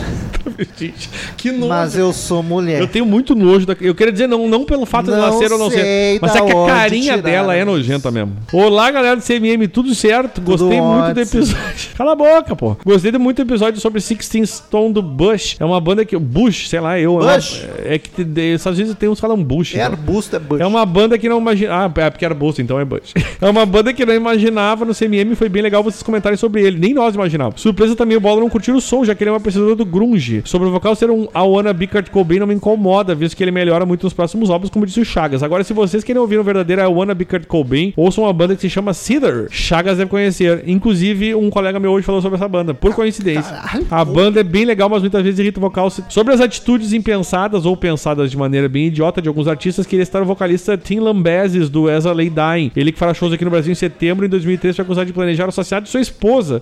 Ele foi preso porém solto no ano seguinte. Acredito que não, deve, e não se deve ir a shows ou apreciar a arte de alguém que propaga o ódio e outras maldades dentro de sua arte, como fez o imbecil do Phil Anselmo. Mas é que esse cara, meu, vamos combinar, ele passou do limite, planejou o assassinato da esposa, tá ligado? É, mas o Fonsal, acho que ele não propaga nas letras Não, sua arte. não, não. Ele propagou no show. Talvez esse cara aqui também merda. não. É. Mas, tipo, o cara planejou o assassinato da mulher. Não, porra. O cara é um bosta. Agora o cara não está cantando, incentivando outras pessoas a fazerem maldades, então devemos curtir sim esses artistas, que provavelmente é o, cara de- o caso desse cara, mas eu, eu já, já peguei nojinho. Abraço Tem para você. Tem outra, eu não vou entrar agora porque esse É. podcast é gigante, mas tem outra questão. Eu adoraria discutir. Enfim, desculpa. Próximo e-mail de Sucks138, que ele não manda o nome, é um anime. Deve ser um eleitor do Bolsonaro, porque é anime. Que é isso aí, pô? Anime do Bolsonaro Álbum é pô. Olá, Rômulo e galera do Tudo bem, CMM. Gostei do Olá especial pra mim. Muito obrigado. Pois é, né? E eu Eu- ainda chamei de do Bolsonaro. Eu, que, eu quero que. Tomara que seja. Desculpa. Só de raiva agora. Tomara nada. Muito legal o episódio do Visions, com certeza um dos discos essenciais do Power Metal europeu. Eu comprei esse CD na época do lançamento pelo seu hum, selo nacional Laser Company, que trouxe o Stratovarius e outras bandas parecidas como Rhapsody, Freedom Call, Ed Guy pro Brasil. Época de ouro. É um disco quase perfeito, mas concordo com os problemas com as melodias vocais e letras falados no episódio. Acho que é um problema típico de cantores que não têm o inglês como língua nativa. É verdade, nem se deu conta disso, mas era algo pra se apontar. Uma coisa que passou batida é a carreira anterior do tecladista Jens Johansen, até porque era um podcast sobre o álbum. Não era nem sobre a carreira da banda, muito menos sobre a carreira do tecladista. O cara fala demais e abriu o caminho para todos os tecladistas de metal com seu estilo neoclássico.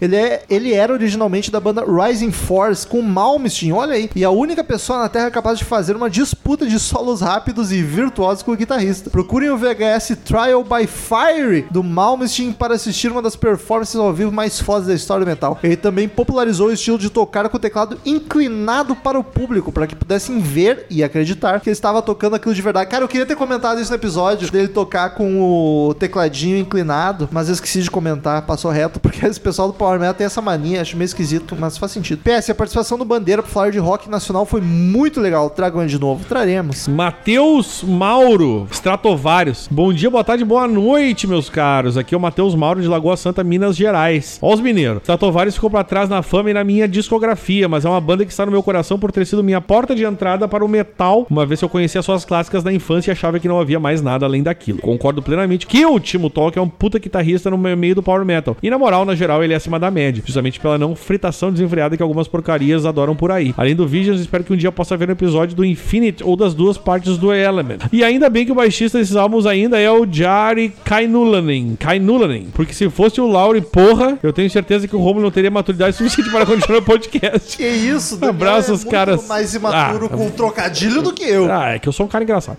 Vocês são sensacionais, obrigado. E eu queria dizer que esse aqui é mineiro e os mineiros estão voltando com força, Romulo. Acho ótimo. Inclusive, padrinhos. Acho Hoje ótimo. tivemos um novo que entrou no grupo lá do WhatsApp, né? Tem os padrinhos, entrou um mineiro lá de. de. Juiz de Fora. Juiz de Fora, exatamente. Próximo e-mail de Bruno Santos. E-mail só pra gerar volume nos e-mails da semana. E a semana é uma que não devia ter volume. É. Saudações, mentes do metal. Começando por uma dica, caso algum ouvinte conheceu o podcast há pouco tempo, ouça os episódios mesmo quando forem de um assunto que você não curte. Como eu só conheci o CMM no início desse ano, procurei primeiro os episódios antigos pelos artistas e discos que curto. Acho que deve ser a reação normal de um novo ouvinte. Também acho e acho que tá certo. Mas depois comecei a ouvir todos que saíam. Acho que tá mais certo ainda. Inclusive sobre os que eu não gosto. Certíssimo. E quando CMMs não curtem muito o assunto que precisam gravar, fica hilário, porque a eloquência e paixão pra falar do que não gosta às vezes é maior do que pra falar do que se gosta. Quando tiverem um histórico bem extenso de material, dá pra filtrar pelo número mais baixo de caveirinhas e lançar o compilado mil e um discos pra morrer antes de. Esse eu achei muito bom.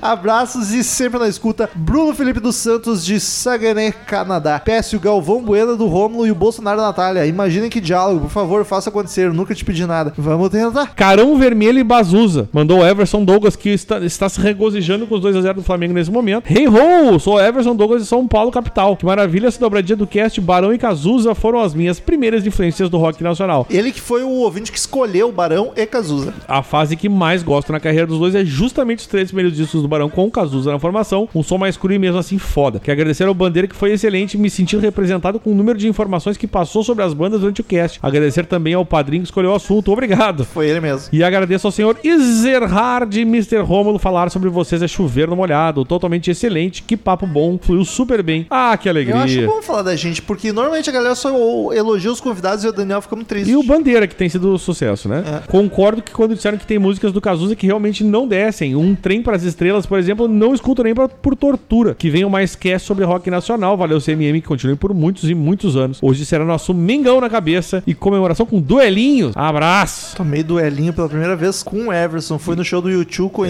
ele, ele me deu essa merda pra tomar, que é, o, é um corote. Uma garrafinha de Caixa- pitulim. Álcool com, com sabor. É com sabor de pêssego, acho que era o que ele deu. A gente tomou quente, o que foi uma deli- tristeza. Nossa, deve ser tão não bom. fosse isso, até descia mais fácil. Próximo e-mail de Yuri Brawley, assunto 1 Wikipédia chamado Bandeira. Fala, galera do CMM, tudo ótimo com vocês? Tudo ótimo, Yuri, adorei a referência. Ouvindo os episódios sobre Barão Vermelho e Cazuza, devo dizer que estou maravilhado após essa torrente de informações que o senhor Flávio Bandeira destrinchou sobre os assuntos que, se duvidar, nem a banda deve saber do que se está falando. Praticamente um Wikipédia ambulante do rock nacional. No mais, deixo meus parabéns por esses dois episódios sensacionais e deixo um pedido formal para que o Flávio participe de mais programas quando tiver assuntos relacionados a bandas tupiniquins. Um abraço, sucesso, cara. A gente vai tentar trazer ele o máximo possível. PS, sobre o episódio do Visions, nunca ouvi falar da violinha. Que raios de peixe é esse? Cara, ele é um, é um peixinho, que é um tubarão com cabeça de arraia. E, e ele parece uma violinha mesmo. Mas o que é que eles fazem os filezinhos bem pequenininhos, a gente come com o petisco. aqui, Empanadinho. empanado, é uma delícia cremosa. Eu nunca vi o bicho, na real. Eu só vi. Eu já vi na frito. praia esse ano mortinho. Ele é um tubarão com cabeça de arraia. Ele é tipo um tubarão pequenininho. É de assim. água salgada, então. É, ele é pequenininho. E aí, tipo, ele tem a cabeça de arraia e o corpinho do tubarão. É, uma, é bizarro. E o nome é violinha mesmo. Viola- porque parece uma violinha. Justo. Uh, podcast 419 se tratou vários Visions. Quem mandou foi o Lucas Custódio Alves. Olá, amigos do CMM, que que é sensacional. Se tratou vários é uma das minhas bandas preferidas do Power e uma das responsáveis por introduzir ao mundo do metal junto com Angra, Halloween e Iron. Claro que depois fui conhecendo outras bandas, mas essas me iniciaram nesse mundo. Esse disco é disparado o melhor deles, tendo a minha música favorita da banda, Paradise, é uma boa banda também, né? Além de Black Diamond, que é o maior clássico deles. Gostaria de parabenizá-los pelo cast excelente, que continue assim com essa leva sensacional de programas, um melhor que o outro. Grande abraço, um abraço, meu querido. Que bonito. Próximo é de Marcos Campos. Assunto comentário. Marcos variado. Fields. Fala, galerinha, querido CMM. Especial Cristina. Tudo ótimo. Tudo por que especial ótimo. Cristina, gente? Porque Tem tanta eu gente sou- boa pra dar, mas Cristina. que- que- Quem que suporta? Me respeita, Daniel. Ah, eu não, não respeito, eu não eu consigo te tenho respeitar. fãs. Tu tem inveja. Só porque eu sou mais gata. Eu sou mais gata que tua esposa. meu Deus do céu, que pesadelo. Muito obrigado, Marcos.